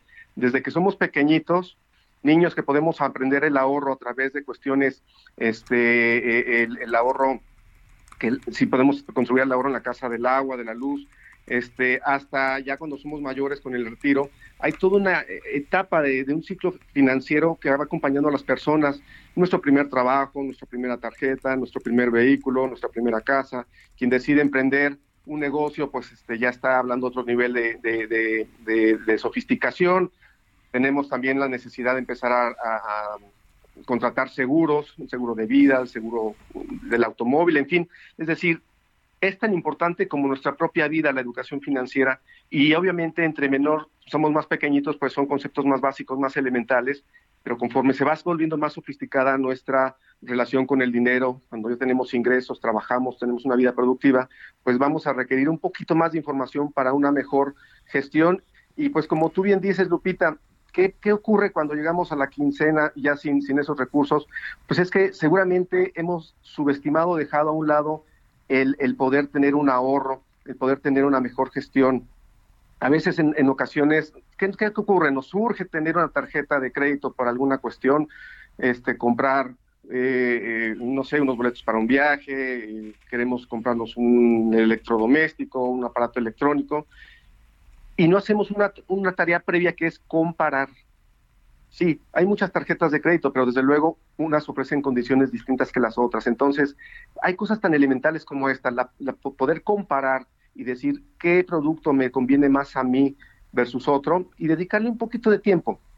Y hay muchas herramientas, incluso el Banco de México, hay información, Conducefa ofrece también este, calculadoras financieras, hay, hay formas de, hacer análisis comparativos de qué producto es más, más adecuado para mí en función de mis ingresos, de mi perfil, incluso de mi... A ver, parece que perdimos el... Perdimos el contacto con José Miguel Domínguez, director de Educación Financiera de la Asociación de Bancos de México. Me muy importante esto de la educación financiera. Fíjate, Sergio, que cuando yo estaba en la escuela, y no sé si algunos de nuestros amigos del auditorio eh, lo, eh, llegaron a hacer, eh, había unos timbres y te daban por ahorrar, te daban tu timbre, lo pegabas en una como, pues, libretita. libretita y a fin del curso escolar recibías tu lana. En fin, son las nueve con treinta y ocho. Vamos con eh, vamos con otra. Sí, vamos con otra entrevista. Eh, por ley, las empresas en México tienen hasta el 30 de mayo para cumplir con el pago anual de reparto de utilidades a los empleados. Andrés Rodríguez, socio laboral de la firma Santa Marina y Esteta. Muchas gracias por platicar con nosotros. Andrés, muy buenos días. Eh, ¿Qué tal? Muy buenos días, Lupita, Sergio. Muchas gracias. Oye, pues eh, el reparto de utilidades, eh, cuéntanos, ¿es hasta el 30 de mayo todo mundo recibe utilidades o de qué se trata? ¿Cómo es esto del reparto para los empleados? Sí, con gusto. Sí, en, general los empleados que trabajan para una empresa, el último día para recibir el pago de utilidades es el 30 de mayo. Y aquellos trabajadores que laboran para una persona física, que su patrón es, es una persona, eh, tiene como límite para recibir su pago el 29 de junio. Em, en realidad todos los trabajadores tienen derecho a este pago, salvo los trabajadores eventuales que el año anterior hayan trabajado menos de 60 días. Eh, todos los demás tienen derecho a ello y otra excepción son los directores o gerentes generales de las empresas, ellos no tienen derecho a, cobrar utilidades. El, ¿cuál, ¿Cuál es el porcentaje que se cobra?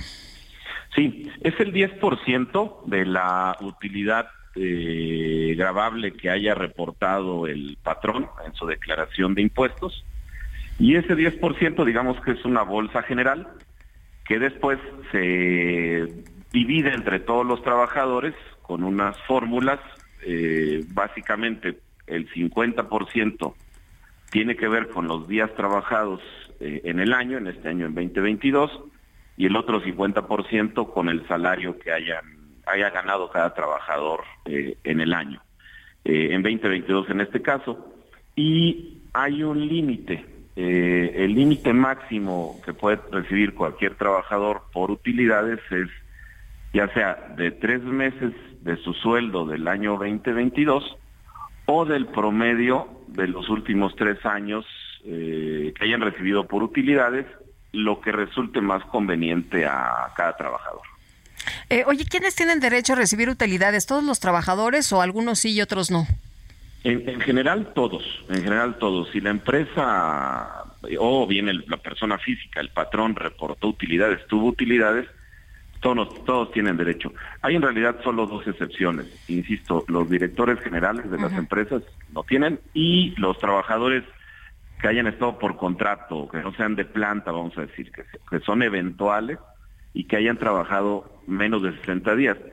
Si un trabajador eventual trabajó 61 días, 90 días, 70 días, más de 60, tiene derecho al pago de utilidades.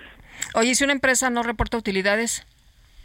¿Lo puede hacer? Eh, vamos, si el resultado, lo que pasa es que por supuesto que todo esto eh, tienen que reportar este datos verdaderos, ¿no? Si no se arriesgan a una auditoría por parte del SAT y a multas y a situaciones muy desagradables. Pero bueno, si una empresa tuvo un año muy malo, puede pasar, y no hubo utilidades, pues no hay no hay obligación de repartir, ¿no? Bueno, pues tomamos nota entonces. Andrés, si alguien no recibe las utilidades el 30 de mayo y, le correspondían, entonces, ¿qué, ¿qué, puede hacer? Sí, debe acudir a la Secretaría del Trabajo o puede acudir a también a la Secretaría del Trabajo y Previsión Social, a las oficinas que tienen en los estados, o bien pueden acudir a la Procuraduría de la Defensa del Trabajo y estas agencias de gobierno se encargarán de apoyarlos y de, y de pues llamar a cuentas al, patrón que no haya pagado. ¿no? Muy bien. Andrés Rodríguez, muchas gracias por conversar con nosotros esta mañana. Buenos días. Muchas gracias a ustedes. Muy buen día. Hasta luego. Y ya recuperamos la llamada con José Miguel Domínguez, director de Educación Financiera de la Asociación de Bancos de México. José Miguel, eh, a mí me tocó pues apoyar a una persona, una una mujer de origen muy humilde que le habían dado una tarjeta de crédito, pero nunca le explicaron cómo funcionaba y no sabía cuándo tenía que pagar y al rato pues ya debía una cantidad enorme por unos pagos, eh, por unas compras relativamente pequeñas que había hecho. Eh, ¿Qué tanto se está enfocando este, pues esta, estos congresos de educación financiera a enseñar a usar una tarjeta de crédito? Pues para que no te coma, porque puede ser un instrumento muy útil, pero si no lo sabes usar, puede ser un desastre. Es correcto, es correcto, Sergio. Este, y mira, de hecho, hay un panel exclusivo dedicado al, uso responsable del crédito, de, las tarjetas en particular, de, la protección y los cuidados que debemos tener en el uso de, esta, de, este instrumento, de este medio de pago. Eh, como tú bien dices, puede ser un, gran aliado, eh, pero también si no sabemos utilizarlo puede ocasionarnos problemas y llevarnos a lo que ya mencionábamos antes de, en, la anterior parte de la entrevista, eh, al estrés financiero. Entonces, eh, yo quiero destacar el sentido muy práctico que va a tener este Congreso, Sergio Lupita, para que la gente pueda decir y dedicarle esos minutitos, que nos acompañen esos minutos para poder obtener información que les ayude precisamente a, no incurrir en esos pequeños errores que, que lamentablemente pues muchos aprendemos a, prueba de a prueba y error, ¿no? Y, y, es algo que tiene un costo para nosotros, no solo económico, sino como lo decíamos, en términos de, incluso hasta de nuestro, de nuestro, nuestra salud, por ese estrés que nos puede generar. Muy bien, José Miguel Domínguez, director de Educación Financiera de la Asociación de Bancos de México, gracias por conversar con nosotros. Un fuerte abrazo.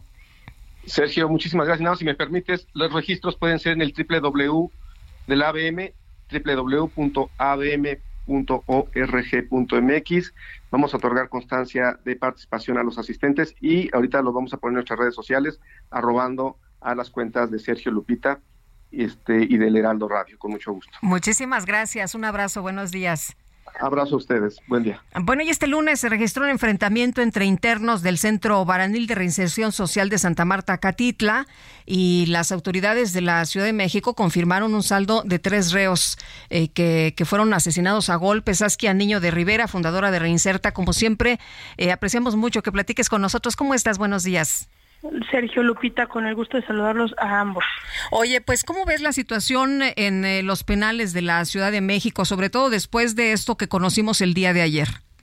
Mira, siempre creo que hay que tener contexto de lo que implica los penales de la Ciudad de México. En México hay alrededor de 220 personas privadas de la libertad en total. Estoy hablando de los 17 ceferesos y estoy hablando de los casi 300 cachito, 353 penales que operan hoy en todo el país. Eh, la Ciudad de México y el Estado de México tienen el 47% total de esta población. ¿Qué quiere decir? En México tenemos alrededor de 27 mil personas privadas de la, de la libertad en 11 reclusorios diferentes. Eh, la toma de control de los penales de la Ciudad de México es un tema muy complejo y cuando empezamos a ver riñas dentro de los penales es porque está habiendo movimiento de controlar los penales. Ojalá todo fuese tan fácil como simplemente que los penales funcionen. La realidad es que durante muchísimos años los penales de la Ciudad de México ha habido como una política de, mira, mientras no den lata, que operen como tengan que operar. Y han operado con hacinamiento, han operado con eh, mucho descontrol, han operado con acuerdos. Hay un mal llamado término que usan los penitenciaristas desafortunadamente en este país y la Ciudad de México no es el, eh, la excepción que es la cogobernabilidad, que es una manera de aceptar que están negociando con las personas privadas de la libertad, lo cual no, es legal.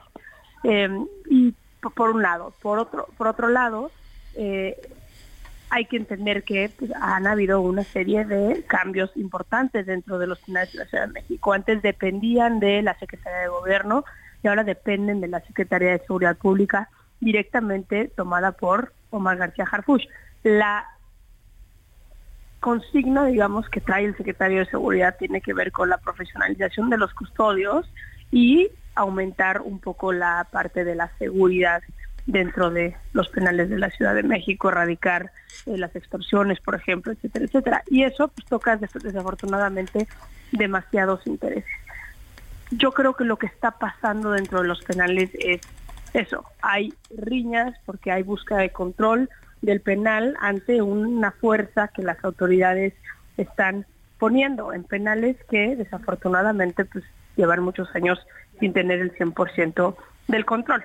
Este es un proceso y si bien no hay todo el presupuesto para poder entrar, como lo hemos visto y lo hemos platicado en este espacio, como se hizo en Chihuahua, como se hizo en Nuevo León, donde hay una estrategia como muy puntual y se entra un par de veces nada más que toma control, pero en un, en un estado como es la Ciudad de México y tienes a 27 mil personas privadas de la libertad, se vuelve muy, muy complejo. Yo creo que esas cosas van a seguir pasando hasta que pues, las autoridades entiendan que sí tienen que usar una buena parte del presupuesto para tomar control de las cárceles al 100% del penal y no estar no haciendo esfuerzos eh, eh, aislados.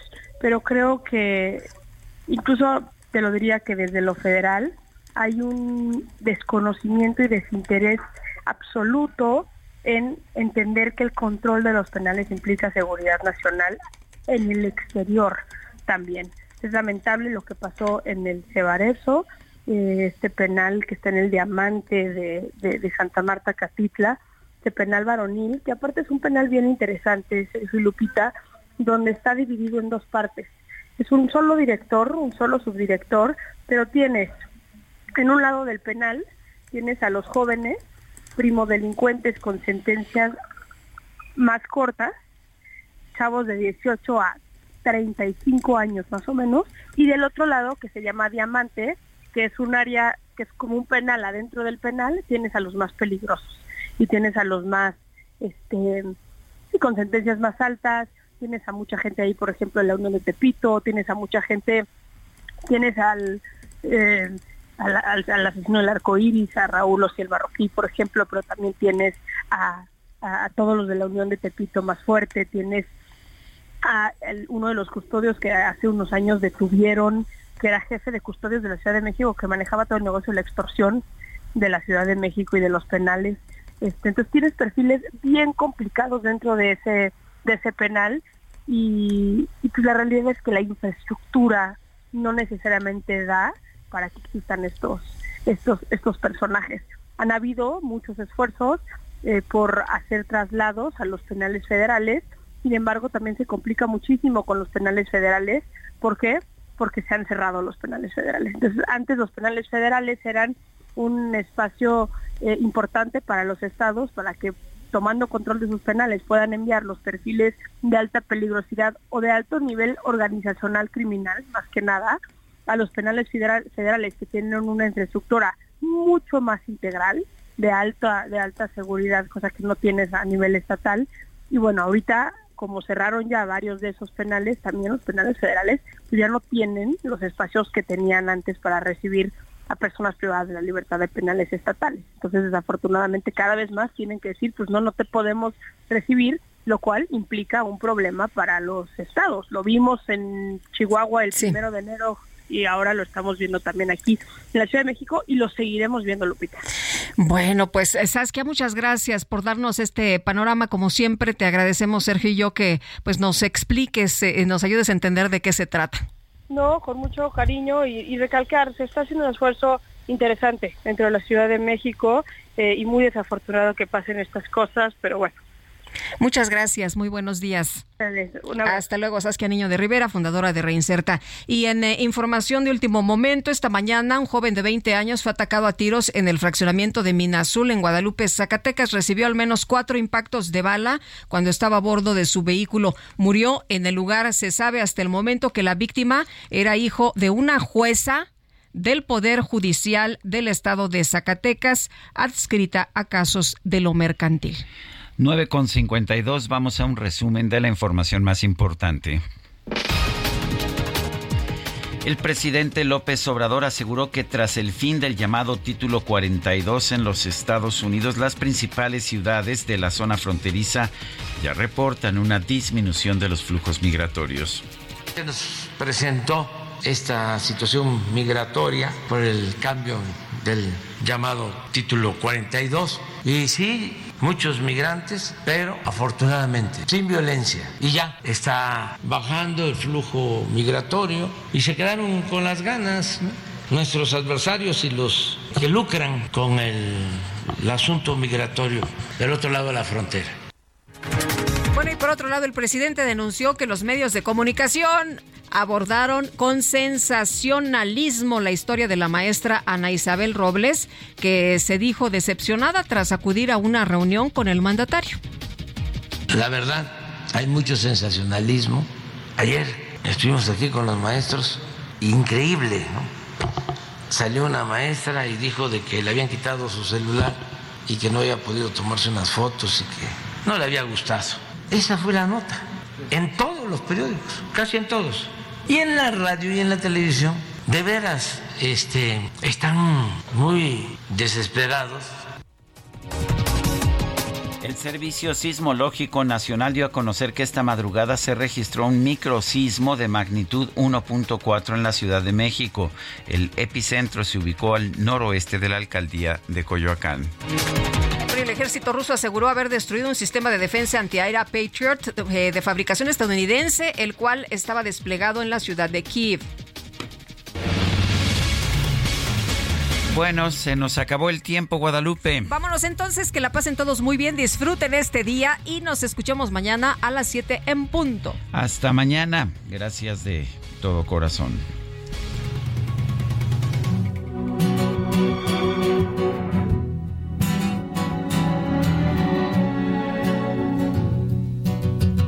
Ayer entendido que desde hoy sin ti comienzo otra vez. Heraldo Media Group presentó Sergio Sarmiento y Lupita Juárez.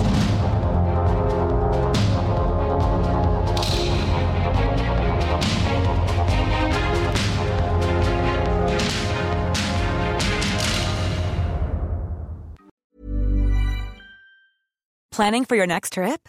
Elevate your travel style with Quince. Quince has all the jet setting essentials you'll want for your next getaway, like European linen, premium luggage options, buttery soft Italian leather bags, and so much more. And is all priced at 50 to 80% less than similar brands.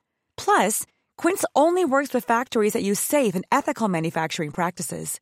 Pack your bags with high-quality essentials you'll be wearing for vacations to come with Quince. Go to quince.com slash pack for free shipping and 365-day returns.